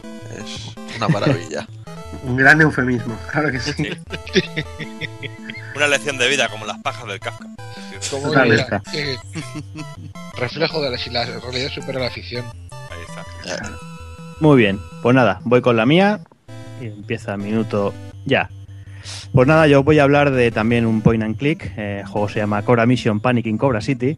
Y para todo el que lo conozca, eh, hablamos de un juego de que nos somos un personaje que estamos en la playa vigilando, bueno, haciendo de boyera y mirando niñas. Y nos pillan los matones y se lía ira de Dios. eh, de- te- y luego una de ellas te dice que hay un tío malo por ahí que está capturando a las niñas y secuestrándolas. Y nada, y tienes que empezar la historia y bueno, intentar salvarlas. Eh, ¿Qué gracia tiene? Bueno, pues es un point and click con sus toques RPGs para ir subiendo nivel y todas esas cositas. Y además, eh, pues nada, podemos desnudar a las niñas, podemos usar juguetes sexuales, las manos, los labios, podemos tocar por donde queramos y bueno, ahí está la gracia del juego. Así que yo creo que con eso ya está todo más que vendido y todo probarlo porque además son dibujos de estos en plan hentai y eso que están bastante bien y bueno, que para la época así los primeros juegos guarretes que habían pues, pues bastante bien. Y nada más, ahí estamos. 7. Sí, sí, siete, por uno duro a tope. Pues nada, yo creo que con pajilla esto... cayó, ¿eh? Con ese. Hombre, una Eh. No, porque O sea, ya te ¿sabes digo que que lo juego en casa de un amigo. O sea que... Ah, con, el, con el Knights of Shentar, más bien. ¿Os acordáis que los ordenadores antiguos tenían un altavoz por la torre, no por el, por el- Sí. no por la pantalla? El PC Pues este lo- el PC Speaker, exactamente. Por este los gemidos salían por el PC Speaker. Y un día estábamos jugando, estaba yo a las 4 de la mañana, dale que te pegué con el tema. Y yo decía, "Ah, aquí de puta madre, aquí me, me faltaba un poquito de aceite en las manos y unas velitas, ¿sabes? Y, y de repente estoy ahí, Qué sí, sí, estoy, estoy en todo mi onanismo, ¿sabes? Practicando ahí el sumum placentero y empieza aquello a berrear como un loco, llega mi madre y dice, ¿qué haces? Y digo, ¿qué, qué hago? Pues, ¿qué voy a hacer, hija mía? Aquí haciendo un, un sudoku. Estudiando con el ordenador, que paso me le compraste para que estudiara. No te jode. Apuñalándome la ingle. Sí, de puñalas, puñalas de carne. Ya ves. En fin, lo dicho, vamos a ir cortando el rollo porque esto ya está aquí que se va a la, a la locura. Así que vamos, vamos a por el ending, señores.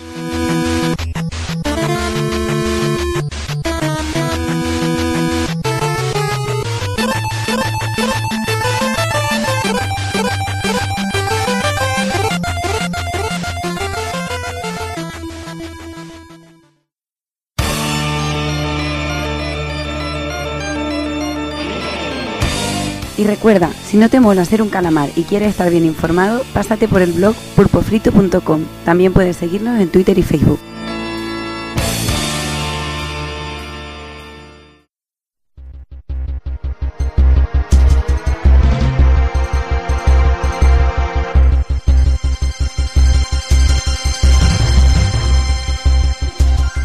Llegamos al final, vamos a ir despidiendo del personal, que ya nos hemos liado bastante. Voy a ir despidiéndome del señor Doki. Pues bueno, tío, qué placer, de verdad. eh, mira que me gusta siempre estar presente en el Retropool Podcast, tanto en los juegos que he podido disfrutar como los que no, que siempre es un placer poder disfrutarlos de, y descubrir juegos, que yo creo que también es la gracia de, del Retropool Podcast, descubrir cosillas. Pero poder eh, hablar de unos juegos que han significado tanto para mí como jugador y que me han hecho disfrutar tanto, eh, yo creo que también se transmitirá un poquito. Lo he ido poniendo también por Twitter, que ha sido una maravilla poder volver a jugar a los juegos y que estábamos haciendo el guion con mucha ilusión, porque lleva muchas horas de trabajo hacer guiones para los juegos y de charlar de ellos, y pero se hace con tal placer, tío, que, que no sé, que yo solo espero que los que hayáis estado ahí escuchando el programa, lo que esté durando, que no sé lo que durará al final, lo, estéis, lo hayan disfrutado tanto como nosotros, porque es auténtica pasada eh, poder hablar de juegos como Monkey Island, juegos irrepetibles realmente. Seguro que sí. Pues nada, Doki, nos hablamos Venga. en breve. Venga, un abrazo. Me despido también del señor Takokun. Pues nada, señores, una pena no haber podido colaborar mucho más durante este programa, pero ya sabéis que no siempre las cosas son del gusto de todos. Y, y bueno, ya en el próximo ya estaré más, más hablador y diré más, más coño, más polla y más palabras de esas de mi vocabulario. Ahí, ahí, ahí. Pues nada, Takokun, hablamos en breve también. Venga, Y también me despido señor Dakafka, que como él ya sabe, es un placer tenerlo por aquí y ahora que ha vuelto a una vida terrenal y normal con esos horarios de persona humana que ya sabe que tiene las puertas abiertas para cuando quiera que está a su casa, vaya. Yo eh, os agradezco lo- que me hayáis llamado y tal, todas esas mariconadas que se dicen, y me hayáis perdonado lo de decir por Twitter que el guion lo habéis copiado de los sudamericanos aquellos. Pero por lo demás, muchas gracias, de verdad que. Ah, pero has dicho eso, cabrón. Pues no me he enterado. Nah, Gilipollas, pero tío. sabes que lo digo de broma. La gente me ha dado la razón, pero lo digo de broma. Y que eso, que muchas gracias por acordaros de mí, de la becaria, y que me he sentido como en casa, como siempre, aunque he participado poco porque estoy un poquito oxidada. Y me ha faltado un par de rayitas de coca más, pero bueno, eso ya el próximo día lo arreglo. Es que Sí. mi camello hoy es- está de vacaciones de Navidad y ahora mismo Claro, todavía lo que quiere. está jodido. en la farmacia de guardia ya no me fían. Así no, que no, no, está claro. Para el próximo será. Lo dicho, muchas gracias señores y un beso negro para todos. Ahí estamos. Y ya para finalizar, ya me despido también del amigo Sergio Vintage.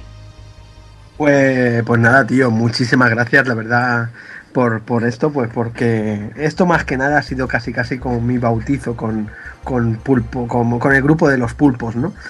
Y, y hostia, tío, la verdad que ojalá todos los bautizos fuesen así, ¿sabes? Eh, hablar de, de una saga y de unos juegos que, como ha dicho Borja, que han marcado tu vida, tío, y, y encima con una gente pues colegas, tío, así, bueno, una charla entre colegas que ha sido esto, rememorar, no- nos ha faltado pues eso, las cervezas, tío, la- las rayas de coca y, y, y tres o cuatro chicas desnudas, ¿sabes? Por aquí bailando, ¿sabes? Es lo que me ha faltado a mí, ¿no? Pero bueno, todo-. Claro, pero todo se soluciona ahora después pues con un poco de, de porno con, con pterodáctilos, ¿no? Pero bueno, Ahí, ahí. Yo os invito Pero- a todos a que busquéis lo del porno de pterodáctilos. Es muy sí, interesante. es algo, es algo que, que todo el mundo tendría que conocer, tío, ¿sabes? Es, es- es una nueva... Una, En al Discovery igual, esta noche lo han dado, o sea que pues, si alguno Sí. no lo ha podido ver en abierto, en el Plus, los Sí. noche, ese documental lo ponen también. Sí, bueno, al igual que descubrimos el porno de pterodáctilos a la gente, pues también me, me gustaría pues que gente que no, no conociese el mundo de las aventuras gráficas, que me extraña, pero bueno, pues que le diese un intento, un, le diese un, un tiento a, esta, a este, a este género, que mola mucho y que como nosotros hoy esta noche, pues eh, ellos también disfrutarán de lo lindo con, con una aventura gráfica cualquiera, porque son, son un género a tener en cuenta, tío. Así que nada, chicos, besos a todos, abrazos a todas. O era al revés, ¿no? Sí, Bueno, da es- igual. habrá, habrá No- pues, no igual, para, para todos y para todas. Y negros, a ser posible, como ha hecho Kafka, ¿eh? Ahí está. Pues nada, hablamos en ¿Todos breve. negros o todos los besos negros? No, no, todos los besos que sean negros, ¿sabes? Ah, vale. Luego, Sí, si, sí. hay alguno- si hay alguno que no sea negro, pues que también. también, también. El, el va para adentro, la lengua entra hasta el fondo, no pasa nada. El cuerpo que sabe, el cuerpo no es sabio. El cuerpo hay que educarlo. Joder, venga, calla. Venga, chicos, un abrazo. Corta el micro de. Kafka, que si no. Y nada, ya poco más queda por, por decir. Eh, por mi parte, anunciaos el siguiente retro, que hablaremos de Biohazard, más conocido como Resident Evil por estas tierras. Y que pasadas fiestas, pasado, bueno, para principios de año, empezaremos el programa de actualidad que lo dedicaremos al GOTI, que ya tenemos por ahí las, las votaciones en la web, en, en Twitter y en Facebook, para quien le apetezca votar, por ahí, por ahí podéis dejarlo donde os apetezca. Y nada más, ya sabéis, eh, solo me queda despedirme. Señoras, señores, niños y niños, ser buenos, que si no, papá no le pasará de largo. Y un saludo a todos.